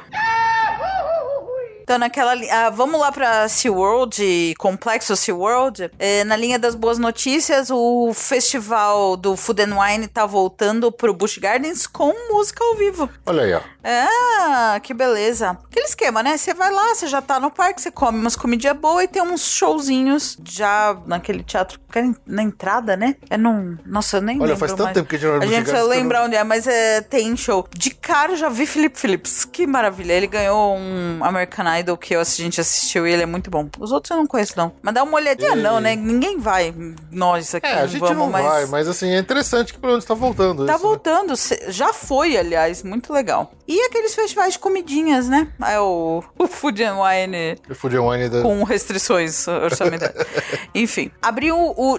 Também no Busch Gardens Tampa, abriu o Giraffe Bar com cervejas craft beers. Como é que chama? Craft? Artesanais. Artesanais. Cervejas artesanais e com vista pros animais também. Então, Pros bebum de plantão, tem mais um lugarzinho legal pra comer lá, pra beber comer. lá e comer e beber lá no Busch Gardens. Cervejas especiais. é. O SeaWorld também anunciou algumas grandes mudanças agora pra 2021. Vai, não são grandes mudanças, mas são mudanças interessantes pra deixar pelo menos o parque com uma cara um pouco diferente. Primeiro, na- logo na entrada, eles vão fazer uma grande pintura, né? Mudar o visual daquele farol da entrada. Lembra aquele farol que tem bem na entrada do parque? Sim. Que tinha até um. um- Se eu me lembro direito, eram umas cores meio que lembrava chamu, eram umas manchas um brancas azul, e pretas. azul claro com as chamus pretas. É, agora não, eles estão fazendo umas cores, uma pintura toda colorida, como se fossem uns corais e umas plantas e tal. Eu acho que é pra tirar um pouco a imagem deles de ficar tão associado a Shamu. É, porque agora cada vez vai ter menos chamu. É, exato. então eles estão fazendo uma mudança no visual geral do parque, tem até umas, umas paredes pintadas bem coloridas assim. Eles estão querendo, acho que, entrar no, no jogo dos, das paredes instagramáveis da Disney. É. É, eu, nunca entendi o lance das paredes instagramáveis. É uma parede pintada. É que na Disney é orgânico, né? Aí é mais já realmente É, pensado pra ser instagramável mesmo. Mas eles fizeram os murais, assim, todos bem coloridos, pintados, mais ou menos na mesma identidade visual que eles vão pintar o farol novo. Eles fizeram algumas paredes com esse mesmo esse, esse estilo aí. E eles também anunciaram algumas novas novos locais pra comer, novos restaurantes dentro do parque. Que convenhamos, né, Ju? Acho que quando eu lembro de SeaWorld, eu, eu, cara, comida é uma das últimas coisas que me, me vem na cabeça, assim. Nossa. É muito nada. fraco, né? É muito fraca a parte de comida lá. Então, já vai ter um novo, uma no- nova hamburgueria que ele vai chamar Altitude Burger. Bem interessante. Vai ter o Lakeside Grill. Vai ter o Ed's Ice Cream Parlor. E algumas novas experiências ou experiências renovadas, né? Eles vão melhorar, vão ah, pintar, dar uma pintadinha. Acho que tirar o pó, né? Passar uma, mão de tinta nova. Então, o Key West at SeaWorld, por exemplo, o South Pier e o Shark Encounter, todos eles vão receber um, um upgradezinho, um, um facelift, quem sabe? Uma, uma plastiquinha pra ficar mais bonito. É a mesma atração, mas ela pelo menos vai, tá, vai dar melhorada, vai ficar com uma cara mais bonitinha, melhorzinha. É. É, acho que ajuda já alguma coisa, né? E outra novidade ali também da área do SeaWorld é que no próprio parque Aquática, que é aquele parque aquático que tem ali, que a gente sempre fala que é um dos mais baratos né? Pra você incluir na sua viagem, lembra, Ju? Sim. Pra quem já vai no SeaWorld já vai no Busch Gardens, o Aquática sai praticamente de graça quando você Sim. resolve. E ele tem muito ingresso de três parques por Isso, dois, então é. é. de graça mesmo. É de- acaba sendo de graça mesmo. é Bom, eu nem lembro muito bem como é que foram os ingressos. Qualquer dia eu, É. eu vou retomar.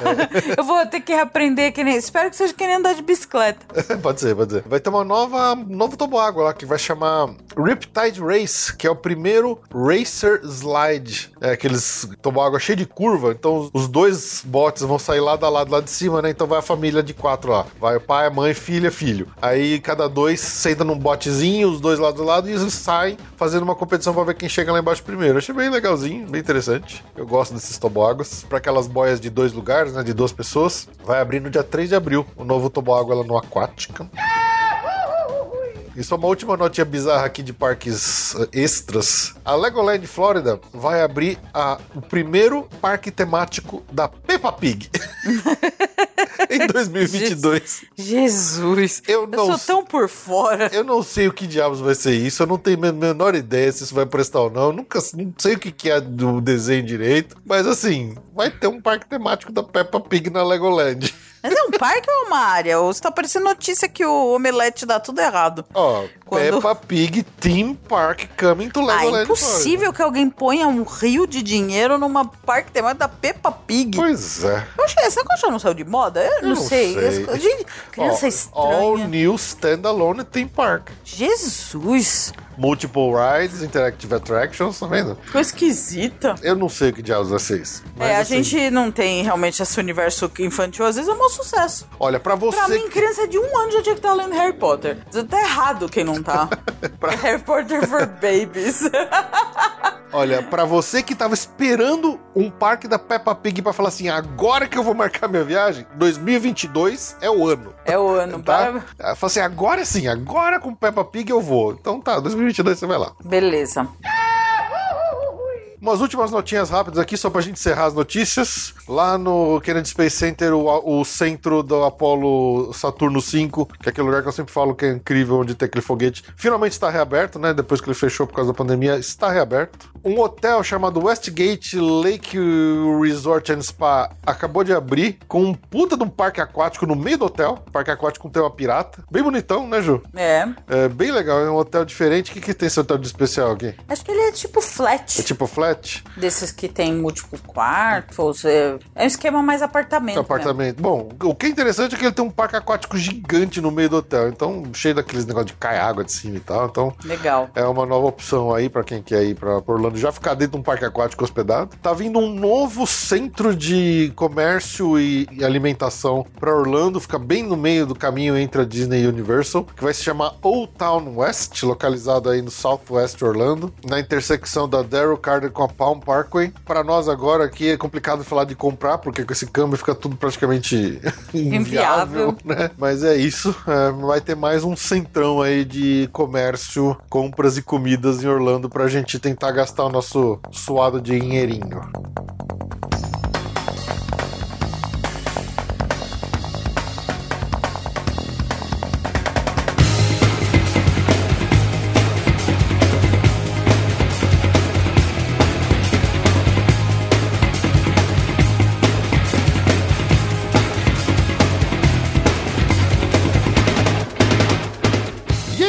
Gente. Falou é. Felipe. Mas boas notícias, né? Caramba, falamos pra cacete aqui. Falamos notícias interessantes, boas notícias, algumas. A razão de boas notícias por más notícias tá melhorando. Tá bastante boas notícias. Foi muito positivo. Foi, né? Foi, eu gostei, eu gostei. Gostei. Entre a abertura de Disneyland e outras coisas mais, eh, foi um ótimo episódio de notícias. Gostei, gostei. Você acha feliz. que no próximo episódio de notícias a gente vai, já vai saber se a gente pode ir, vai poder ir pra lá ou ainda não? Cara, Cedo. eu adoraria no próximo, no próximo episódio de notícias falar que ia abrir a fronteira. É, o É. que eu mais quero.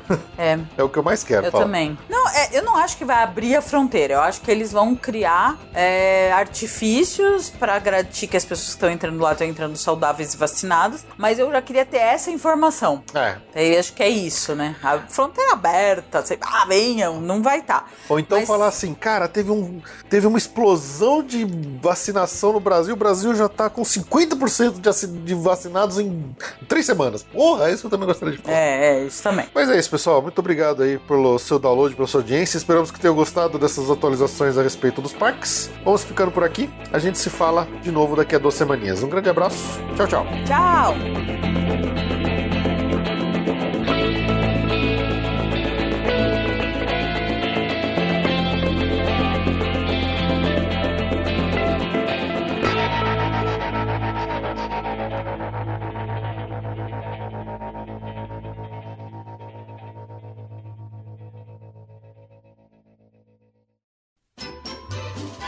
Muito bem, vamos lá para o agradecimento nominal aos nossos colaboradores que assinaram alguns dos nossos planos lá no PicPay acima de Busch Gardens e recebem aqui como parte das suas recompensas o agradecimento nominal ao final de todos os episódios. Então vamos lá, começar aqui pelo grupo Busch Gardens com a Beatriz Amorim, Érica Rabelo, Gregório Fonseca e Pedro Fogolin. Do grupo Disney Springs, Alex Marques da Costa, André Luiz de Marca, André Delgado de Tzin, Arjuna Conde, Bruno Rodrigues, Camila Moro, Danilo Queiroz, Débora Mendonça, Diogo Macedo, Fabrício Santiroque, Jorge Alfradique, Hudson Regis, Jansen Silva de Araújo, Joatan Carvalho de Souza, José Brasiliano, Juliana Esteves, Juliano de Castro Ribeiro, Karina Henriques de Oliveira, Lilian Cardoso, Lisiane Chontag, Loreta Bretos, Lu Pimenta, Pamela Roriz, Rafael Antônio de Samota, Rodrigo Amorim, Rogério Martins, Rogério Vidal, Talita Finger, Tatiana Lovental, Vanessa Fagundes, Vanessa Krolikowski, Verônica Madeiro Fernandes e Varley Tosh. Do grupo Universo Studios, Ana Levinspool, André Serviuk, Bruno Cavalcante, Bruno Souza, Daniel Maia, Diego César de Meira, Diogo Fedose, Evandro Faina, Evandro Grenze, Nanda Caminha de Moraes, Fred Linhares, Gilberto Alves Morales Filho, Gisele Rani, Guilherme Ferreira, João Coelho Rua Derbli, Lucas Carneiro, Maurício Geronasso, Olavo Fatback Neto, Paulo Vitor Lacerda, Rafael Cidrini, Thaís Del Papa e Thiago Costa. E do grupo Walt Disney World, Bernardo Almeida, Flávia Antonângelo, João Guilherme Bentes, Leonardo Cabral, Mariana Herrera, Maiara Sampaio, Nama Saraiva, Pedro Romero e Ramsés Mendonça. A todos vocês, nosso grande abraço, nosso muito obrigado por manterem aqui e ajudarem o Passaporte Orlando a seguir em frente, especialmente nesses tempos complicados de pandemia. Grande abraço a todos.